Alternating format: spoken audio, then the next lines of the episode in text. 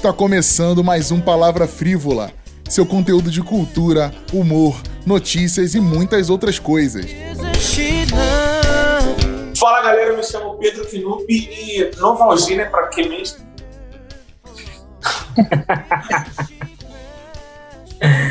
Oi, pessoas, eu sou Mirelle Pereira, mãe cobrada para cuidar o tempo todo, mas e aí, quem cuida da mãe? Ó, oh, excelente. Olha, o cara tá muito chifrinho.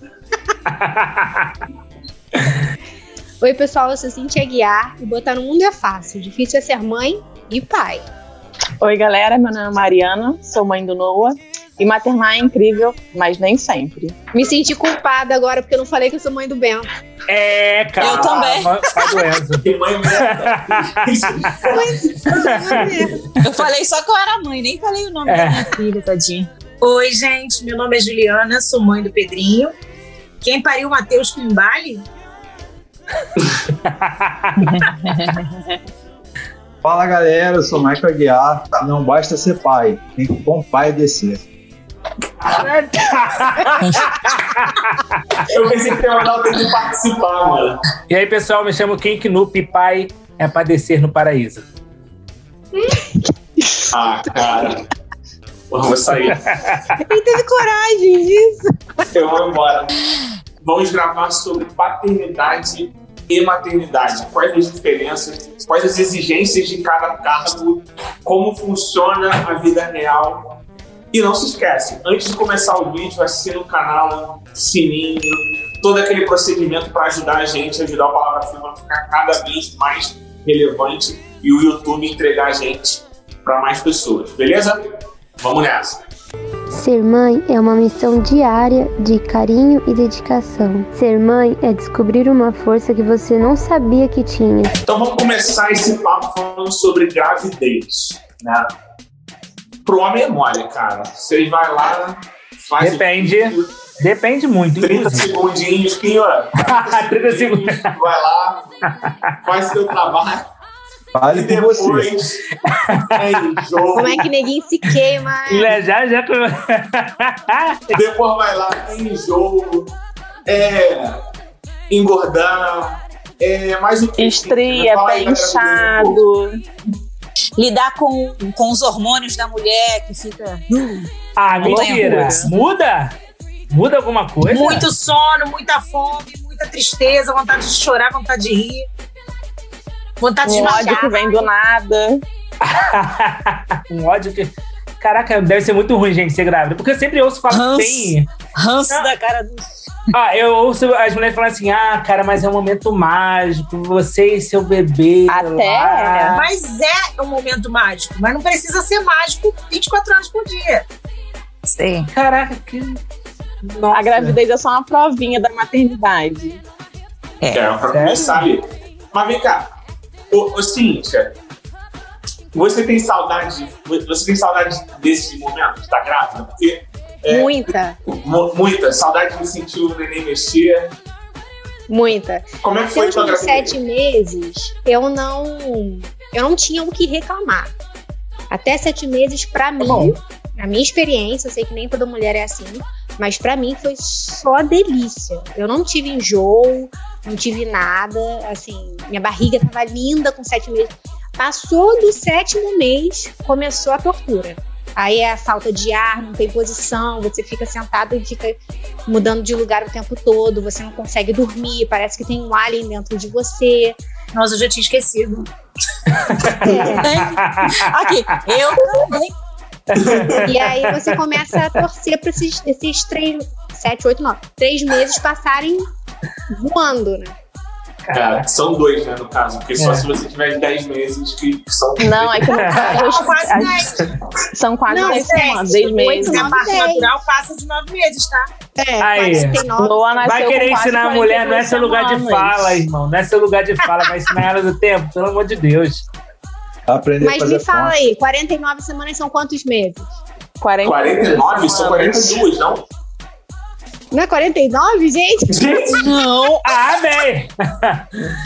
Eu tô aqui. descobri que assim É, um rinoceronte. 42 É. semanas são quantos meses? Acabamos de descobrir que assim. Cara, você... pra mim era pra ser 10 meses e 2 semanas, né? Porque tem, tem mês que tem. Tem alguns meses que tem 5 semanas, mas. Então, cara, que na verdade são conta? nove meses completos. São dez meses. Ah, Como assim? Quer dizer, não são nove São meses. 42 você, do 8 semanas pro completas. 9, quando você vira do 8 pro 9, a criança não nasce automaticamente, né? Não são todos os casos. Você Então, fica com você tem- meses. Isso, você tem ali uma, uma Ah. gestação de nove meses. Então você tem ali um padrão de 37 semanas a 42 semanas. 37 semanas chama a termo, então é quando a criança pode nascer e ok, tá tudo bem. Só que essa gravidez pode se estender até 42 semanas, como foi meu caso. Na verdade, meu nasceu com 41 mais 6. Eu tava já pedindo pelo amor Eu já de queria Deus matar o Nika, não queria? Já queria. Caraca, O Beto Eu tava entendendo o que 39. que tava acontecendo, gente. Eu não aguentava mais. Ninguém aguentava me ver grávida mais. Não dava, não tava mais dando. Então, beleza. Mas nem todo mundo é fácil, né? Ju, como é que foi tua gravidez? Como é que foi a gestação do Pedrinho? A minha gravidez, assim, foi difícil pra mim, mas pior pra quem tava perto. Eu transformei a vida das pessoas num inferno. Porque eu, meu mundo era muito cor-de-rosa, eu, eu idealizava muitas coisas e não queria ser mãe, não era um sonho meu ser mãe. Então, assim, eu curti o primeiro mês, aquela coisa mágica, do- você se sente um ser especial, praticamente um unicórnio, não sei. Só que aí veio a realidade, né? Aqueles pensamentos de, meu Deus, o que, que eu fiz? Será que eu tô pronta? Porque a ficha vai caindo, né? E começou também é, o pré-natal. E o pré-natal, minha mãe tem trauma, porque minha mãe sempre me acompanhava. Na época, é, o pai do meu filho é, trabalhava em outro estado. E, e, cara, todas as vezes eu ganhava bronca, porque eu engordei muito na gravidez. Então, era, eu saía sempre chorando.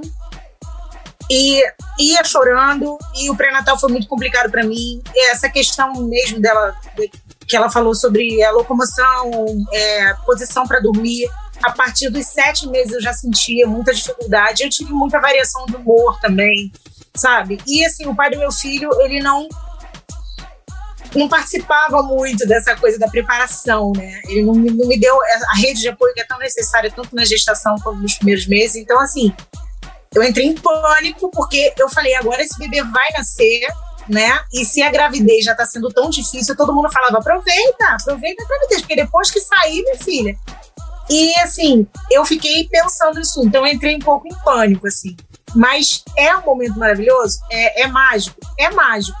Mas tem toda aquela coisa que as pessoas não te contam. Apesar de ter o filme, né? Que esperar quando você tá esperando, que já dá uma, uma prévia assim, de que para que pra muitas é tranquilo, para outras não. Mesmo assim, quando você tá vivendo aquilo, você fica com aquele misto de sensações assim. Será que sou só eu? Será que sou eu que tô com raiva do mundo? Tô com ódio? Não sei o que eu vou fazer com essa barriga. Mas a gente sente saudade depois que passa. Cara, co- como tem coragem de ô, dizer que tem Mário. saudade, cara, depois disso?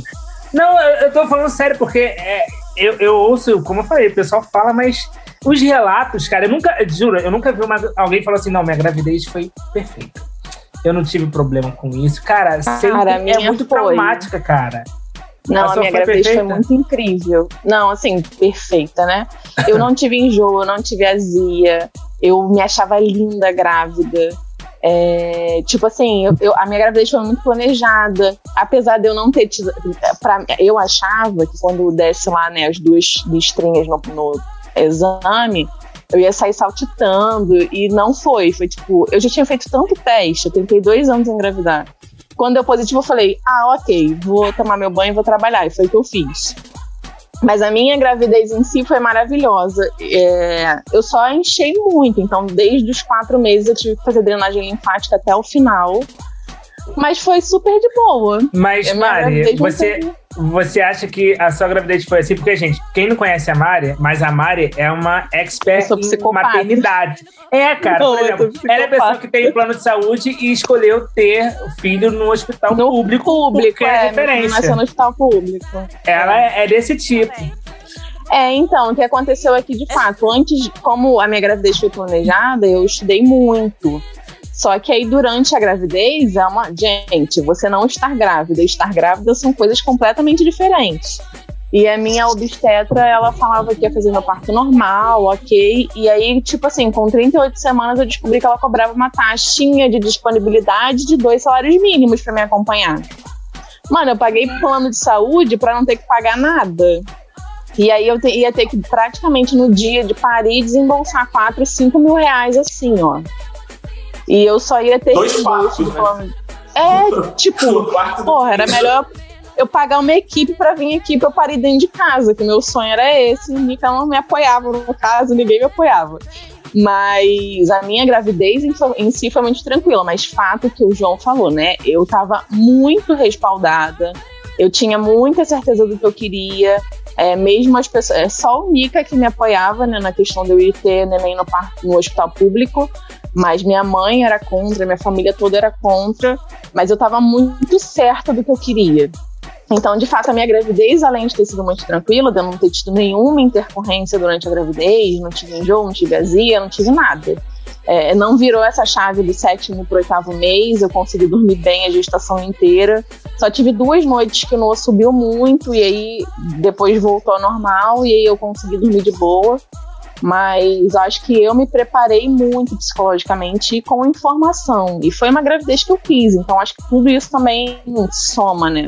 A Mari falou aí, o Noah subiu muito, eu lembrei que nessa hora a gente fica fazendo assim, desce. Empurrava. Empurrava ele.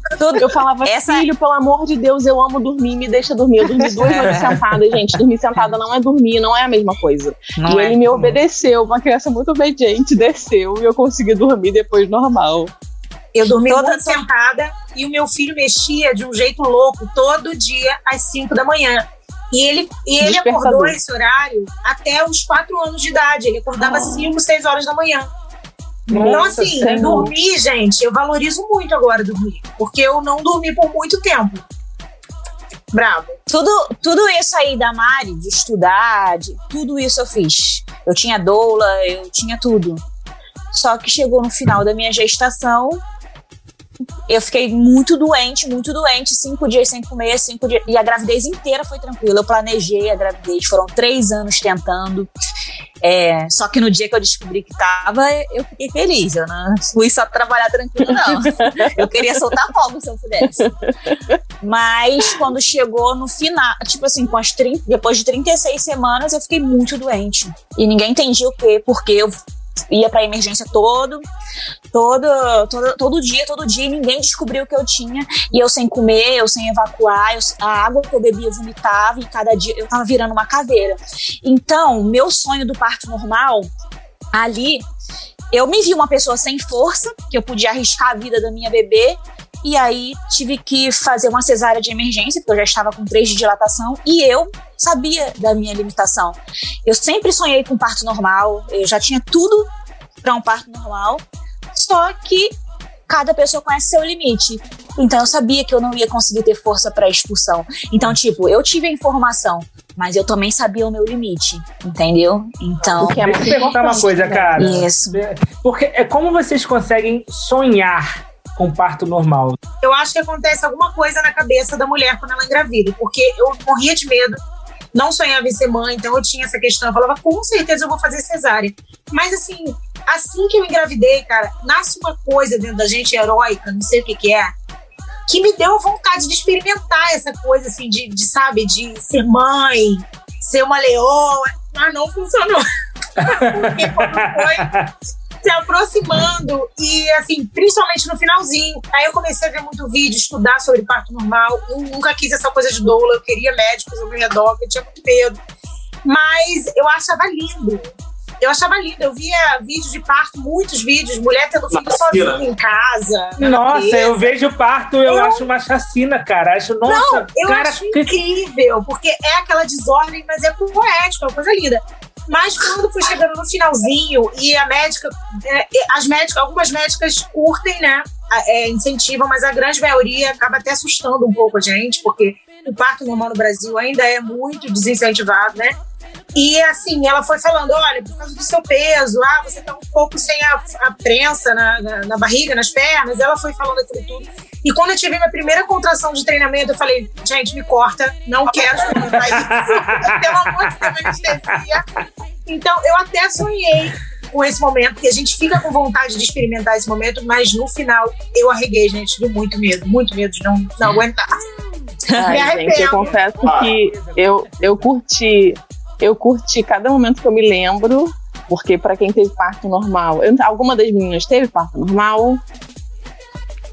Quem dera. Tem um momento que a, Quem se dera. vocês já leram Foi relato, frustrante. Pra mim foi frustrante. Eu demorei Mas amor, um não tempo se pra conseguir frustre. relatar. Aqui pra Então. relatar eu demorei um tempo. Mas amor, respira, cada experiência é uma. Se você tiver vontade, se você conseguir achar um médico, super vale a pena.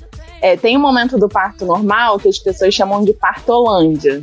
Gente, eu não consigo lembrar de 11h25 da manhã até 5h30. De 11h25 da noite até 5h30 da manhã. Ia da meia-noite, eu já tava com 8 centímetros de dilatação, já sentindo muita vontade de fazer força. E eu falei pra enfermeira, ai, você acha que ele, acha, que ele nasce até, até meia-noite? Que eu tava exausta. E ela falou, olha, pelo ritmo que você vai, acredito que sim. Corta pra eu olhando pro relógio 5 e meia da manhã. Eu não lembro de nada que aconteceu nesse momento. Nada, nada, nada, nada, nada. Será que eles não te deram nada, não? Pra relaxar? Não, eu não tomei. Não, cara, se as meninas, as meninas que estão falando que leram, Caipirinha. É. meu sonho. Cara, antes, antes de eu engravidar, antes de eu engravidar, eu sempre quis ter parto normal. Porque eu pesquisava sobre o assunto e via que era mais indicado, né? Pra mulher é melhor, pra criança é melhor. ah. Só que quando eu vi as duas listrinhas lá, a coisa muda de figura. Então, pra mim, eu já comecei a pensar: meu Deus, tá nascendo uma criatura dentro de mim e vai ter que sair por aqui. E aí eu comecei a procurar vários médicos, e- mas eu perguntei, ah, eu não- sei se eu vou ter parto normal e tal, mas de cara eles já falavam, eu não faço parto normal. Eu só faço cesárea agendada. E aí eu fui um, dois, três, quatro, e todos eles falavam a mesma coisa. E eu, muito insegura, falei assim, eu vou fazer a cesárea. Só que acabou que Bento quis vir antes do, da data, né, agendada. Estava agendada para um dia, ele veio um dia antes. E aí eu olhei no Facebook, né, comecei a sentir é, contração, abri o Facebook e vi meu médico. É, na noitada com vários amigos, assim, várias cervejas, várias bebidas. E aí eu entrei em pânico. Eu falei assim, meu Deus, ele não vai fazer meu parto, o que eu vou fazer da minha vida? Mas aí é, é, fui pro hospital lá que, que tava agendado, que seria a minha cesárea lá, né? E aí a equipe de plantão começou a me auxiliar. Entraram em contato com ele, ele falou que infelizmente ele não poderia comparecer porque ele estava em outro estado. Sensato. Graças a Deus. Estado, estado Desespero. É, é, Cada Estado fora. outro estado. é. Estado etílico dele estava diferente. E aí eu come... ela falou assim: olha, você já pensou em ter parto normal? Eu falei assim, eu pensei. Até eu procurar vários médicos e nenhum se propor. Então eu fiquei esse tempo todo da minha gravidez me preparando para ter uma cesárea. E aí ela, mas tá tudo indo tão bem, o seu corpo tá, tá querendo um parto normal, vamos fazer um parto normal e tal. E ela tentando me convencer a fazer um parto normal. Muito de bem- humana dessa médica, certeza. É, Ah, Muito de uma. Só que eu Ela começou a tocar. Essa é, daí. Ela essa podia começar a tocar ciranda pra você e tal. Com certeza. Se tivesse Ela tentou, violãozinho. Mas eu falei legal. assim, eu não estou preparada para isso, tá? Eu fiquei a minha gravidez inteira achando que eu ia ter uma cesárea, então eu quero uma cesárea. Só que elas brincaram lá, as enfermeiras, no final da minha, da minha operação, que eu tive uma cesárea humanizada. Porque tinha uma menina lá, com sete meses, tendo, nen- tendo neném lá, ou seja, antes do tempo. Tinha uma outra com pressão alta, com pré-eclâmpsia. E eu era a única que estava indo bem, ou seja, todas elas foram atendidas antes de mim e eu fui lá, né? Fiquei lá esperando, esperando, esperando. Eu acho que Eita. deve ter chegado a uns sete de dilatação. E aí eu senti tudo, É. todas as dores. E aí ela virava pra mim e falava assim: vai lá, vai pra bola, fica na bola, joga água quente na- na- nas suas costas. E eu falava, Maicon lembra, Eu falava, eu não quero ter normal, eu só quero que me abram. Tira ele de dentro de mim. Eu gritava. Eu, que Como raiva. foi, Mike, como foi isso, Mike? Tu acompanhar essa parada? Foi desesperador, né? Porque ela começou a gritar, gritar, e eu comecei a gritar também, ó, vai logo! Tira essa criança, pelo amor de Deus! Ela começou a se desesperar, eu comecei a desesperar junto, né? Porque eu, É, que deu pra Todo mundo acha que o pai vai estar lá pra acalmar, né, cara? E por isso que eu acho Ah, não, que. nesse Eu, eu não, momento, não. sei lá, cara. Num parto normal, do nada, do lado da mãe, eu não ia, não, não ia dar, não. Eu, sei lá. É porque, na verdade, eu vi que ela tava sofrendo, né? Eu vi que ela tava sofrendo, então eu queria que acabasse com aquele sofrimento dela. Na minha cabeça era isso, ela tem que acabar com o sofrimento dela. Ser mãe é uma missão diária de carinho e dedicação. Ser mãe é descobrir uma força que você não sabia que tinha. Mas assim, a história do Mike como pai não começa com o Bento, né? E a história da Cintia como mãe, né? Houve uma gravidez anterior. Mike, conta aí como foi essa situação, a, a primeira gravidez da Cintia. A primeira gravidez da Cíntia foi. Foi uma situação bem legal, né? Foi como foi a primeira, né? É tudo novo, sentimento novo. É, se cria toda uma expectativa, né? É, você já, já se imagina com a criança, já se imagina o pai. Ele especificamente ele deslumbra muitas coisas com o filho. Eu não tinha preferência, na verdade, se fosse menino ou menina. É, o que a gente deseja é que venha com saúde, né? É só o que a gente deseja. Então, foi muito frustrante porque, né, como pai, eu tentei acompanhar a Cintia na- nas, nas ultras, né? Em uma dessas ultras, a gente teve lá a notícia de que o coraçãozinho da, do nosso filho ou filha, né, tava, não estava batendo. Então, naquele momento, você não sabe o que pensar, você fica desesperançoso, porque a gente entende, né? A gente tem uma base que a gente entende que, que essas coisas podem acontecer, só que é muito frustrante, porque, é- é- porque fica tudo em cima daquilo, da expectativa que você cria. Eu já tinha comprado roupinha, né? A gente já tinha feito planos, então foi muito frustrante, principalmente porque a Cintia ia precisar fazer uma curetagem, então acaba sendo mais traumático ainda, né? Mas naquele momento, assim, veio forças da onde eu achei que eu não tinha. Naquele momento, alguém tinha que ser mais forte e eu precisei ser mais forte do que senti naquele momento para tentar tranquilizá-la. Eu tive que canalizar né, essa frustração e tentar dar todo o apoio para ela possível.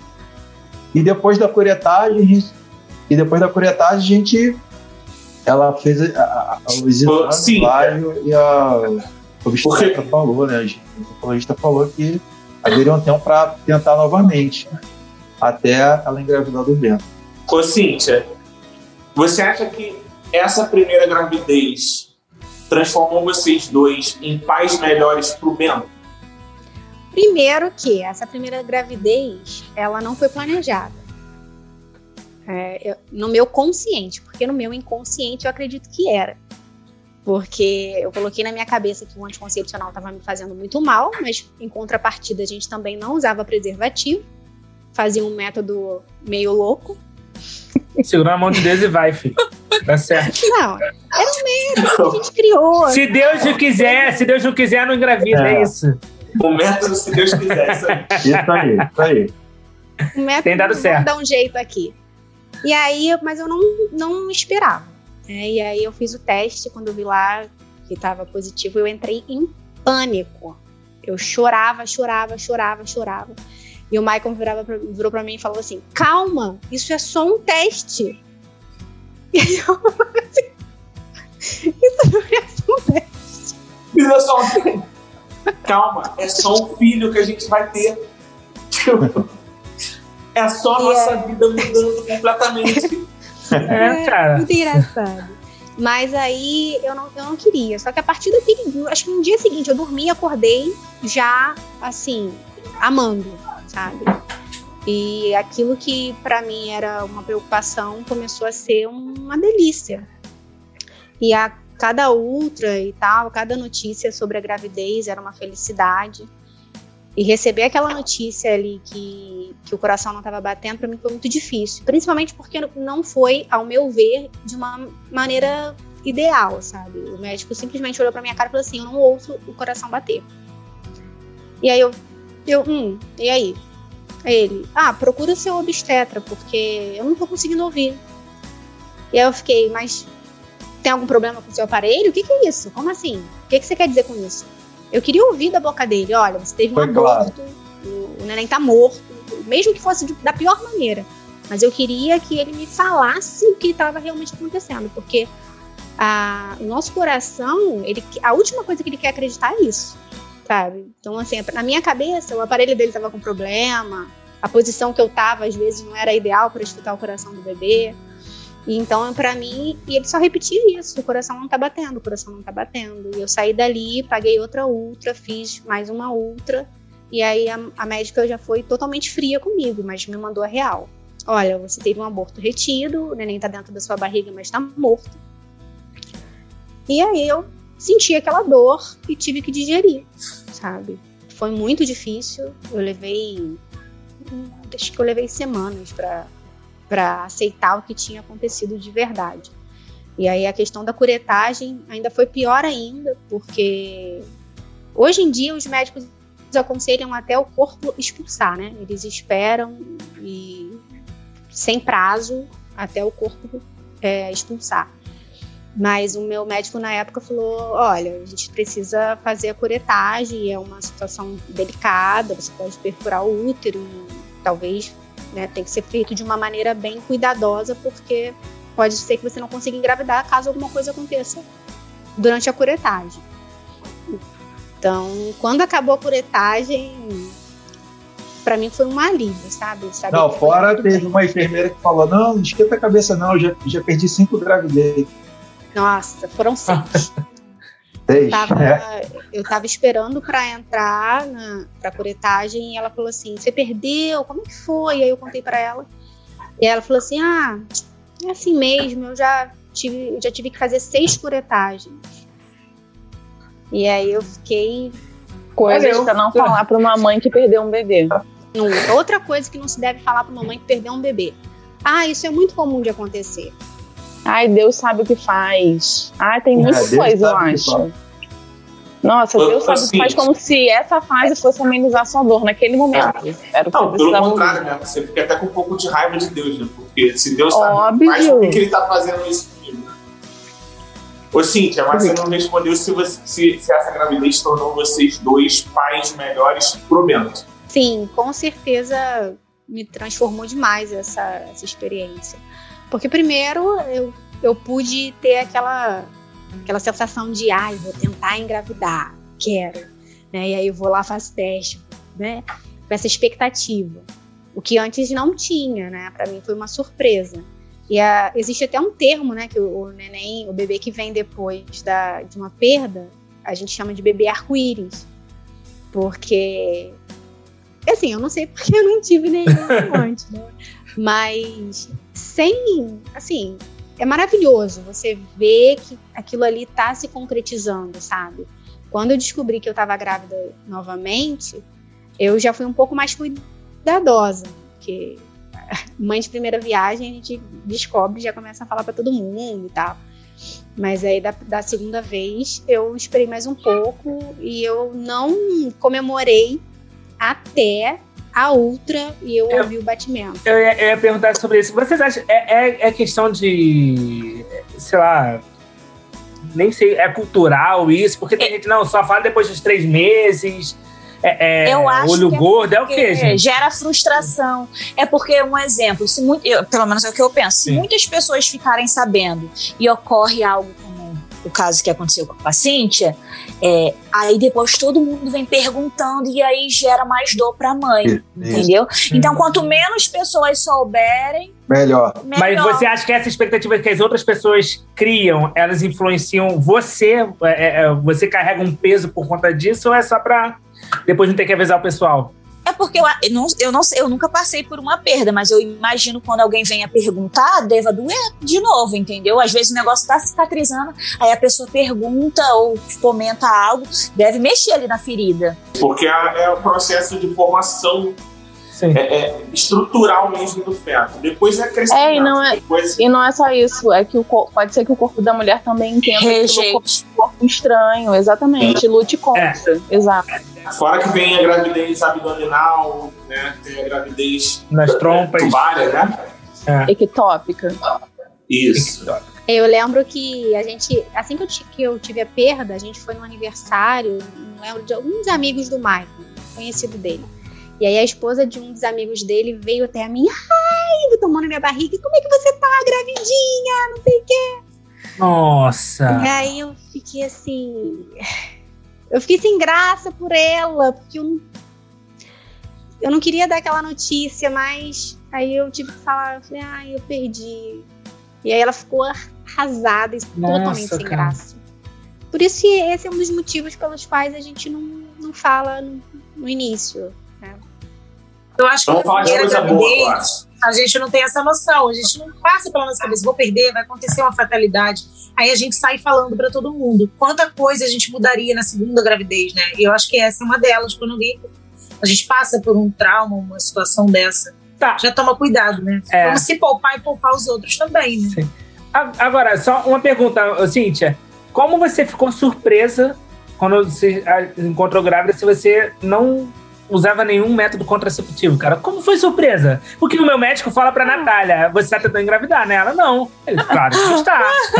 não, não estou, não está. Se você não usa nada, por que foi Não, é que a surpresa? gente acha que a gente Mas quem? Você sabe transa? manipular o universo. Um pouco. Porque, porque tu um sabe pouco. que é assim que acontece, né? É, tem, tem que fazer. É, quiser. Porque, ó, Michael, não tem método contraceptivo melhor do que não transar, certo, Michael? Certo. Inclusive, Exatamente. meu urologista, quando fui fazer vasectomia, ele falou isso, ó, melhor método é não fazer. Eu disse, não, eu quero Aí. fazer, por isso até que eu quero fazer vasectomia. Cara, agora você tá livre, né, cara? Agora você tá livre. 100%, E graças vocês têm um 100%? filho só? um só. E, e teve coragem de fazer vasectomia? Eu, Total. A gente aqui tem um pouco de medo de se arrepender. Eu Não, mas 100%. vasectomia é, re- é reversível, né? Vasectomia? Não, a que eu fiz não. Não sei. Aí não o que eu ouvi Aí falar. ele cortou o pau mesmo. Não. O saco fora. Só não vou, só não vou te responder aqui porque vai respeitar abraçadinho. as mulheres aí, tá? Bota na mesa, Michael. O nude, o nude resolve isso. Aí. Bota na Cara, poupadíssimo, me poupadíssimo. Até falar sobre isso, sobre a vasectomia, que muita gente me questionou sobre a vasectomia. Só que a gente estava fechado 100% nisso, porque eu penso que ter filhos é, é algo que tem que ser muito bem pensado, tem que ser planejado. A gente nunca está 100% preparado para ter um filho, mas depois que você tem o primeiro, dá para ter uma boa noção do que é ter um filho. Então, assim, eu penso que até estatisticamente é, muitos casais se separam depois do segundo filho. Não que eu fi- fizesse a vasectomia com medo de acontecer isso, só que assim, a gente pensa muito na nossa intimidade, na nossa liberdade. Filho, ele não tem que vir para ser um peso, tem, filho tem que vir para agregar, né? Uhum. não para ser um peso. E a gente não queria ter um outro filho, sendo que a gente tem planos de fazer, de fazer muitas, de viver muitas coisas íntimas como casal, como marido e mulher, sendo que a gente mora em outro estado, então assim, Sim. não tem como a gente contar com parentes próximos, próximos para poder nos auxiliar nesse aspecto. Então, um segundo filho é, pode parecer até um pensamento egoísta, mas na verdade isso é bem claro para a gente. Filho vai, a gente não cria filho para a gente. Meu filho um dia vai crescer, vai casar, vai embora. E aí a gente pode ter um segundo filho e de repente isso acabar sendo um peso para o nosso casamento, acabar com o nosso casamento e simplesmente os filhos vão Mas- crescer e vão embora. Mas sabe o que é eu que fica o penso, cara? Mike? É Ah. porque eu falo assim, egoísmo pra quem? Se vocês dois estão de acordo, egoísmo pra quem? Não, não egoísmo tem, não que eu digo. Não, egoísmo, porque assim, Não, é- algumas pessoas falam assim: ah, mas isso é um pensamento egoísta. Mas eu acho que é o seguinte: é, casamento, para nós, é parte da vida. O filho vai crescer vai embora. Sim. Então não adianta ter dois, três filhos e, e isso de alguma forma, não que seja uma regra, não que vá acontecer, uhum. mas a gente pensou muito na nossa liberdade. Sim. Por exemplo, o Bento está fora hoje, então para a gente está sendo muito bom, a gente está comendo junto, está saindo, vamos viajar sábado agora. Então a gente fica imaginando, se a gente tivesse dois filhos, será que daria para a gente fazer isso? E a gente sai muito com o Bento, se diverte muito com ele. Acho melhor eu já vou fazer 40 anos. Estou me traumatizando aqui. Não, filho é, é bom, eu só não recomendo, mas filho é, é bom, cara. É uma questão muito pessoal. Eu já vou fazer 40 anos, eu, sinceramente, eu não tenho pique mais para ter outro filho. Então, não, e outra coisa, eu acho que é uma questão de dom também. Existem algumas mulheres que nasceram para isso e tem dois, três, quatro, cinco e levam de boa. Eu tenho uma Concordo. amiga que tem três. Cara, ela trabalha fora, dá conta de casa, dá conta de marido, faz coisa pro, pros outros, faz bolo, faz isso. Cara, eu não sou, eu me conheço, eu não sou esse tipo de mulher. Então, é. pro bem do nosso relacionamento, pro bem da minha saúde mental, eu agradeço muito a bem Deus pelo meu filho, pro, pro, bem do Bento, agradeço muito a Deus pelo meu filho, mas vai ser só ele. Já eu deu, penso né? a mesma coisa. Eu acho legal a gente ter, ter esse, esse autoconhecimento e ficar em paz com a sociedade, ficar em paz como casal também. É porque de vez em quando abre uma janelinha na minha mente, como abriu rapidinho, só para ter meu filho, sabe assim? Quero ser mãe. Mas passa rápido. Só que nessa janelinha eu engravidei. Vai que nessa janelinha eu engravido de novo. E eu também não sou essa mulher, sabe? Assim, que fica de boa, leva a criançada pra passear e tá tudo bem. Não. É, é, assim, é tudo muito difícil. Eu levo um bolsão danado, um monte de muda de roupa. Meu filho tem sete anos, gente, mas eu ainda complico essa, essa coisa. E olha que eu fui mãe solteira por muito tempo, né? Eu tirei muita coisa de letra, mas eu não acho tão simples assim. E eu vejo mulher, será que é a mesma amiga que a gente tem, gente? Ela tem três uhum. filhos, ela faz bolo, ela pinta a parede da casa dela, ela, ela faz faculdade. Gente, Sozinha é um ser especial. A minha também pintou a parede dela, pintou essa Ia formar a casa agora. inteira. Esses dias ela pegou o Bento, pegou mais outra criança e levou para casa dela o dia inteiro. Eu falei, cara, você é de outro é, planeta. Eu né? ligo para ela quando eu ouço o som atrás dela, eu não aguento ficar muito tempo no telefone, que dirá ela que fica o dia inteiro naquilo ali. Tu fica com vontade de botar o filho dela de castigo, pelo telefone. mas às e vezes também... quem vê de fora acha que a pessoa dá conta de tudo, mas a pessoa é... passa de perrengue também. É, Porque é, eu tinha muita eu gente falar que isso sobre assim, o que é da Caramba, como que a Mirelle consegue fazer conteúdo para o Instagram, trabalhar no banco, cuidar da Betina, é, ficar com. Mas olha só, só que aí você... eu não dava conta de tudo, só eu sabia. Mas da mesma passado. forma que você não dá conta, eu com um também não dou conta. Então já é uma diferença grande, tá entendendo? Porque é claro que a vida não é o Instagram. Mas assim, até o, o, dar conta dela, mais ou menos, é melhor que o meu dar conta, cara. É, realmente tem essa diferença. Tem mulher que, que parece que nasceu para isso. E eu não, eu problematizei várias fases da, da maternidade, apesar de, de achar lindo, maravilhoso, curtir. Volta e meia eu ainda me pego pensando, gente, eu acho que eu não nasci para isso. Eu vejo dificuldade ah, mas... em coisas.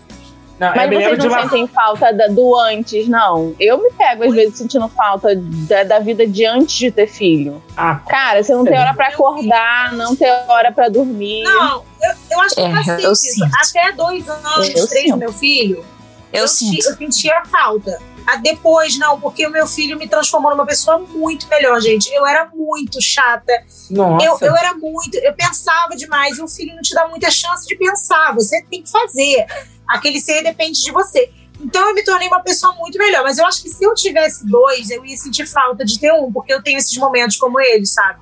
De estar sozinho, de estar sem filho. Eu não me preocupo nem com janta.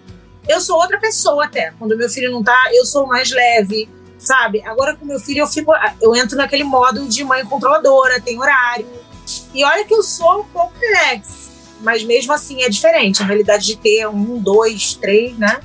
Ser mãe é uma missão diária de carinho e dedicação. Ser mãe é descobrir uma força que você não sabia que tinha. Eu lembro, Ju, que você falou, assim que eu te conheci, eu lembro que você problematizando uma coisa. Você gosta muito de problematizar, né? E você falou assim: É, não, porque amiga, uma amiga minha falou que ele, o Pedrinho não pode brincar com boneca. Se brincar com boneca, vai acontecer o quê? Vai virar o bom pai? Aí eu, nossa, cara. Eu falei assim. Eu não fazia ideia desse mundo, né, cara? Não, não, não tinha noção nenhuma. Gente, meu filho tem jogo de panelinha e os avós piram. E a panelinha é azul, nem é rosa. Meu filho tem, teve panelinha, meu filho é, brincou de boneca. E, inclusive, na Disney, o primeiro, o primeiro brinquedo que ele agarrou, ele agarrou uma Baby Alive, menino, na verdade, e, e era adotado, porque era um, um Baby Alive é, negro. Era uma bacana, andando com aquele bebê, sabe? Ele não queria outro brinquedo, ele não queria robô, ele não queria carrinho. Ele queria aquele filho, gente. Entendeu? Não, e outra, ó, eu moro sozinho hoje. E eu tenho panela em casa, tá ligado? Eu queria ter, Então, mas Meu eu Deus! brincada de panela um pouco. Que A conexão geralmente não não. acontece dessa forma. As pessoas não conseguem ligar uma- um menino é, cuidando de uma boneca com o fato dele ser um bom pai, ser um bom cuidador. Não ligam o fato do meu filho brincar com panelinha, dele saber só virar na cozinha no futuro, ou ser um cozinheiro, quem sabe do futuro. As pessoas só ligam que é, uma fazer, é um brinquedo de menina, porque é, É. coisa de mulher. É difícil muito quebrar esses difícil, padrões, muito. né? Esses padrões de Muito. raciocínio das pessoas. E aí eu comecei até a perceber assim, realmente as panelinhas eram sempre rosa. Hoje não, hoje eu vejo na loja e tem panelinha É, vermelha. Tem azul. Era tudo meio voltado Tem. para o público feminino, então chocava mesmo algumas pessoas. E eu forçava muito a barra, gente, porque eu já fui muito mais feminista do que eu sou hoje. Hoje eu já não forço tanto a barra, eu vejo muito que, que é natural, sabe? Eu não precisei forçar, mas muito do que ele viu, eu acredito que formou ele, tá formando ele como um ser humano fantástico, que vai ser um pai fantástico, mas eu tinha muito medo.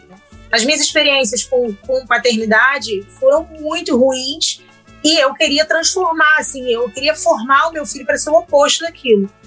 Eu acho que hoje eu, eu não faria tanto, não forçaria tanto a barra, sabe? Mas eu faria que sempre faria questão, sim, de formar um pai, um adulto funcional, um homem que cozinha, que sabe se cuidar, que não vai procurar numa esposa uma mãe também, né, gente? É. A gente sabe que é isso que Uma Muito menos um- uma empregada. É, até porque uma hora a vida vai cobrar isso. Eu não, não fui acostumado com isso, mas um momento da vida eu decidi morar sozinho. E aí foi, eu falei assim: ah, como que se brinca disso?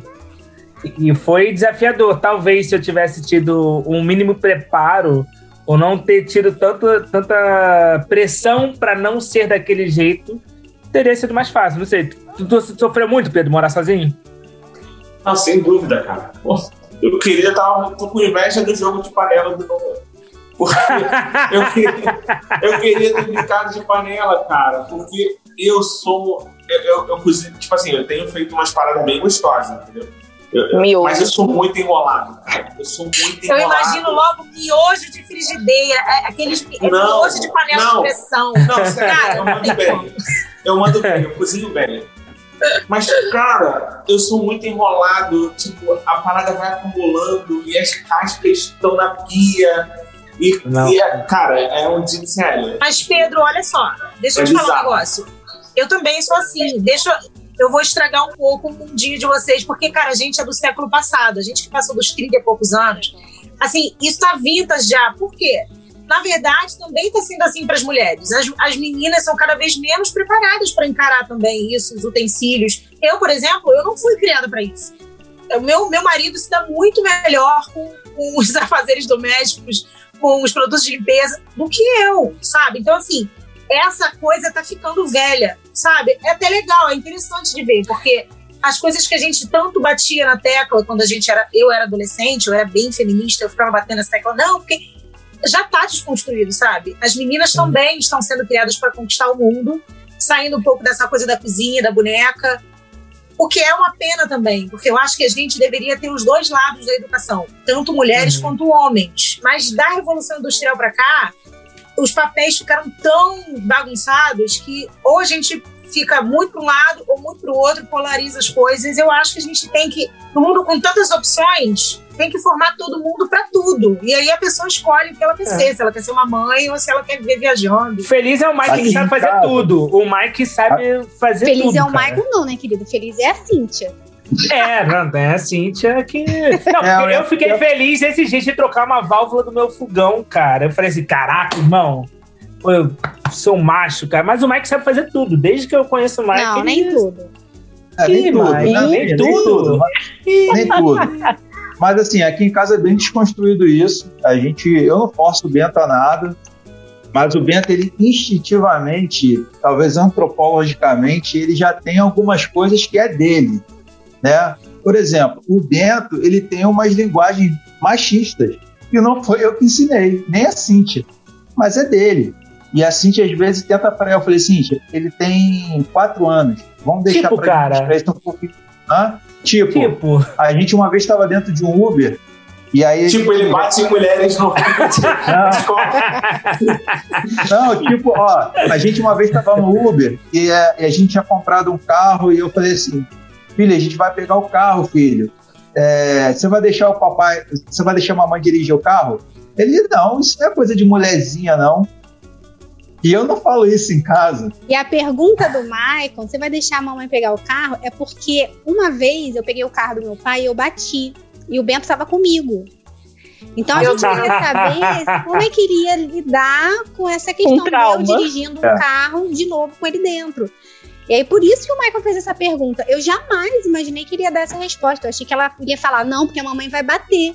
Pra mim, era isso que ele ia responder. porque não é coisa de ele mulherzinha, mandou caraca. essa. Não, porque isso Tem não é outra. Mas eu acho que-. Eu acho que sempre tem um, um avô, um tio. uma Eu ia tia, perguntar se vocês notam o uma interferência ele externa. usou, ele usou rosa desde bebê. Eu fiz questão, mas era complicado, porque falava, ai, que lindo, quantos meses? Mas ele tinha A camisa Juliana pitava, pitava a unha é- dele. Mentira, mentira. Não, é demais. tô brincando. Mas assim, é, um belo dia ele falou: Eu não, não quero usar essa blusa rosa, porque alguém falou, algum coleguinha, sabe? Então não adianta a sociedade dar uma formada no filho da gente também, né?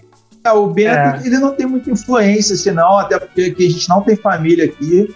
É Ele, verdade. vi- ele vive mais com a gente. Mas, por exemplo, ele já falou, eu já tava, já teve a situação de a gente estar no sofá, ele, mamãe, vai arrumar a casa, mamãe. Vai Assim, lavar a louça. arrumar, vai lavar a louça. E olha, e olha, que aqui em casa, o Bento me vê fazendo comida, arrumando casa, dando um banho Lavando dele. louça. Aqui não existe trabalho de homem e de mulher, existe trabalho. A gente administra da forma que dá. Às vezes eu Então, faço, galera, vai lá, Vai. vai lá na loja, compra panelinha, compra boneca e vai que vai, porque, entendeu? É que vocês, então, vocês falaram do, do Bento, só um recorte rapidinho, dele ser machista já. né?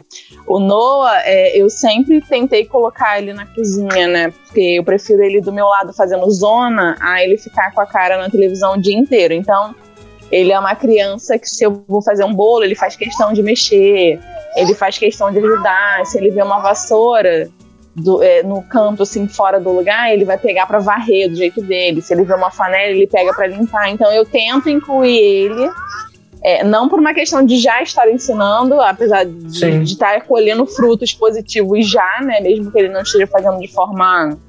da forma pra limpar, né? Sim. mas é mais para incluir ele. Eu acho que isso faz parte. Assim, quanto mais você inclui a criança nas atividades do, do lar e a criança vê que o pai e a mãe fazem as mesmas atividades, Uhum. você não tem essa atividade de mãe e da mulher e a atividade do, do homem dentro de casa.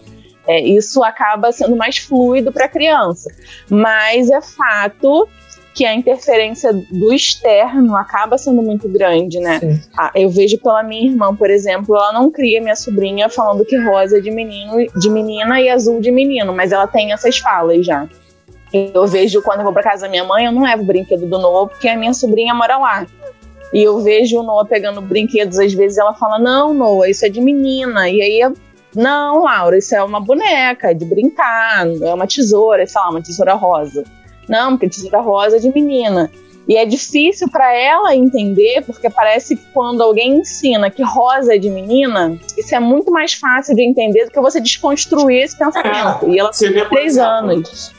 Patrulha Canina. A, a cachorrinha fêmea é rosa. Power rosa. Rangers. Não, mas não É. só isso. Se eu disser pra você que o bombeiro, ele era menina. Na primeira temporada, se você notar a voz dele no dublado, era feminina a voz. Do Marshall? Aham. E aí, na segunda temporada, ele é um menino. Marshall, eu acho. Não, Marshall, é a... Marshall, Marshall. É o Marshall, então, o daí bombeiro, o a Dálmata. segunda temporada é menino. E não tem uma explicação. Ele vestia vermelho. é- Tem é sim, na verdade, né? Fez é, ideologia de gênero, ele se sentia assim, foi isso. Ah, Ele só é- não teve gente, explicação. então- Ele é não binário. É, não binário. Ele é não binário, cara. Não Mas ó, binário. aconteceu, co- aconteceu É, isso. A, a Natália comprou umas, umas almofadas e tem duas são rosas. Aí eu, eu tava sentado vendo filme é, e aí o Enzo falou assim: pai, posso dormir com você? Eu, pode, filho. Aí ele, não, vou pegar a almofada. Eu não tenho aqui. Ele, não, pai, essa é rosa, é de menina. Eu, não, filho, não tem problema você usar, não. Não é de menino, não. Pode usar, pode usar. Aí ele, ah, não, pai, não quero, não. Aí foi lá e pegou a, branca e usou. Eu falei assim, caraca, cara, que, que difícil, difícil. É muito difícil. É, É, é, que- é igual, é igual o Bento. A gente. Eu, eu, eu vou administrar a partir do momento que eu ver que o comportamento dele com relação a outras pessoas está sendo incorreto. Mas com relação a ele mesmo, ele vê o Homem-Aranha, ele quer ser um Homem-Aranha, não quer ser Mary Jane. sim. Entendeu? Sim. Então eu vou falar pra ele que ele tem que ser a Mary Jane. Ele Não. quer ser Homem-Aranha, ele vai ser Homem-Aranha. Agora, a partir do momento que alguns comportamentos, algumas falas dele for direcionada a, a, a vou- aí a gente vai começar a administrar, filho, não é assim, tudo mais. Porque eu falo pra Cíntia, é, é, o que eu- é a opinião. É muito mais fácil você segurar um pitbull do que você tentar motivar um, um pulo, atacar. Então, assim, é, é o caso do Bento. Ele, ele já tem. É impressionante como uma criança de 4 anos, ele já tem uma personalidade muito forte. A minha mãe falou que o apelido dele lá agora é Marrentinho. Ele é marrentinho, ele é galanteador, ele não pode ver uma menina. Então, isso é, é natural dele, ele não vê esse Uhum. comportamento É, aqui. amor. Ele vê muito é, carinho entre eu e a Cintia, a gente se beija, né, com, com decência, mas, tipo assim, a gente tem carinho um pelo outro e ele vive isso. Sim. Agora, ele naturalmente está fazendo as escolhas dele. A partir do momento que, é, que ele não tiver, de, não souber administrar isso, aí a gente vai ajudar ele. filho, Não, assim, é, é mais. bizarro, o, o, é, o, o Mike. Meu filho tem quatro anos. A gente comprou um, a gente adotou um gatinho. E o nome do gatinho é Salem. Essa coisa linda aqui. Mas pro Enzo é Salem. E não é Salem. Eu falei, não, filho, é Salem. Ele, não, é Salem. Irmão, e não tem o que eu faça que vai tirar da cabeça dele, porque ele deu o nome do gato de Salem. Por mais que a gente falou, não, é Salem, ele quer chamar de Salem e corrige a gente. Eu falei, cara, ele é muito novo, mas ele já tem muito, muito, muita certeza do que ele gosta, do que ele quer. É bizarro, cara, isso. Lidar Mas com isso tá é aí- muito punk. Com Mas tá aí uma coisa, vocês quando foram mães e pais desmistificaram essa coisa de que criança não tem vontade, porque o meu com três meses já mostrava que ele queria. e aí eu falei, cara. gente, é um ser humano. O meu com Eu- dias já mostrava que ele queria. Eu cismei que ele não ia dormir na cama comigo. Sempre falei isso. Bento não vai dormir na cama comigo. Coloquei ele do lado da minha cama e ele começou a fazer um barulho que parecia que estava passando mal, engasgando, sei lá. E aí eu fui na pediatra apavorada. Olha, ele tá fazendo um barulho durante a noite que eu tô achando que tá sufocando. Eu não sei o que, que é isso.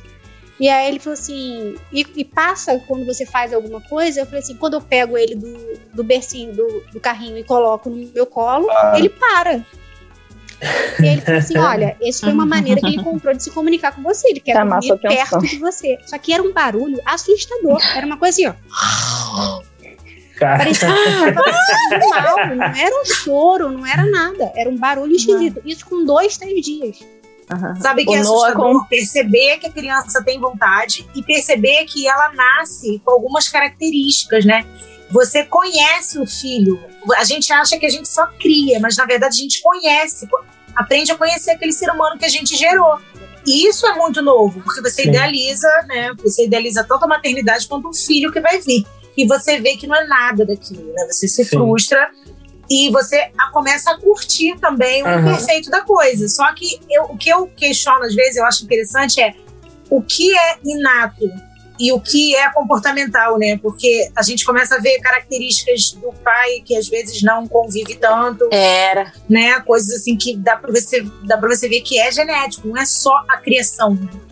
Ser mãe é uma missão diária de carinho e dedicação. Ser mãe é descobrir uma força que você não sabia que tinha. Então, a Cintia estava contando aí da experiência das duas gestações, né? Tanto da do Bento quanto a, a que ela perdeu. E que o Mike estava no dia que ela fez a outra que descobriu que o neném né, tinha morrido. Eu imagino como seria se estivesse sozinha naquele momento, naquela sala, né? Seria muito rico. Eu participei de duas gestações, cara, e eu adorava ir aos pré-natais, né? Era uma parada que, tipo, realmente gostava muito.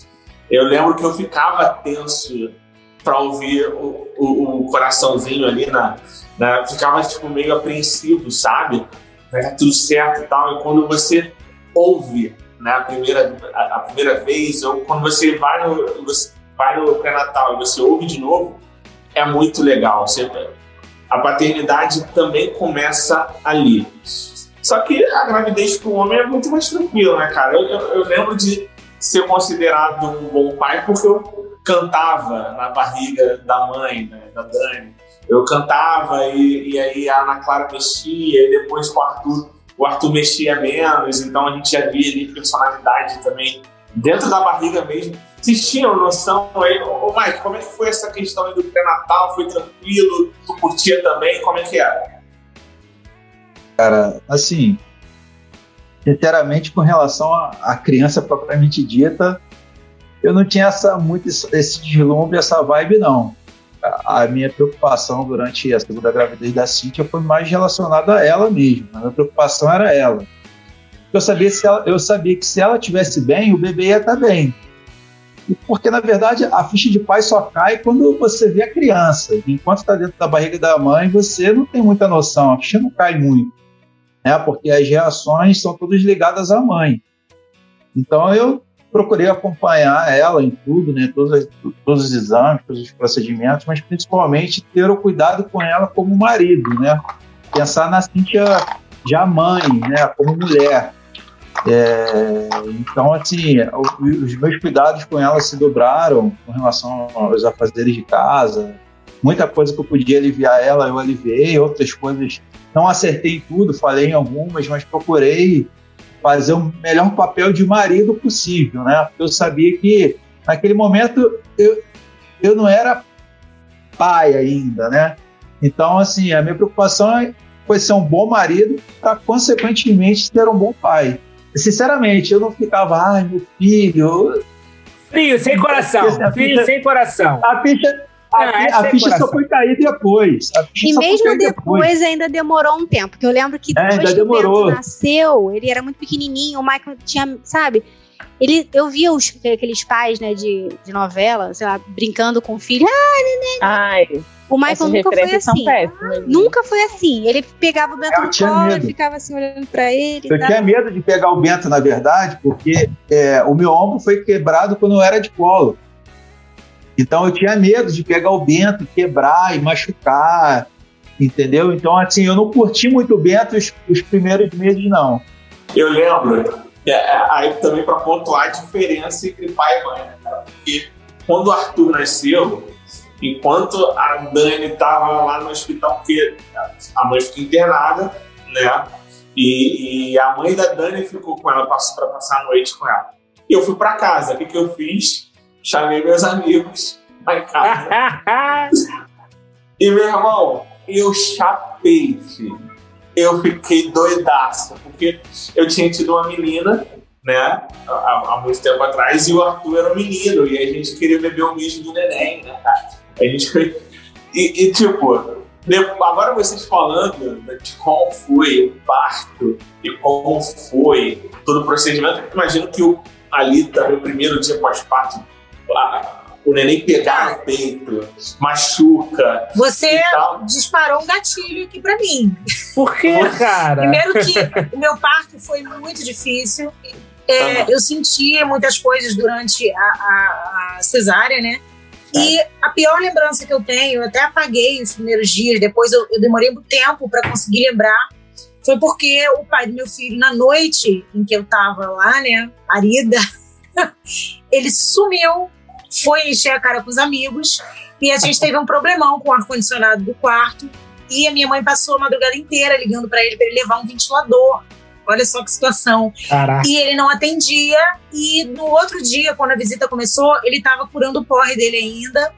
E ele não foi. Entendeu? E isso marcou a minha vida. Caraca. E isso já me deu, assim, um, um teaser, né, de como seria é, meu portério, né?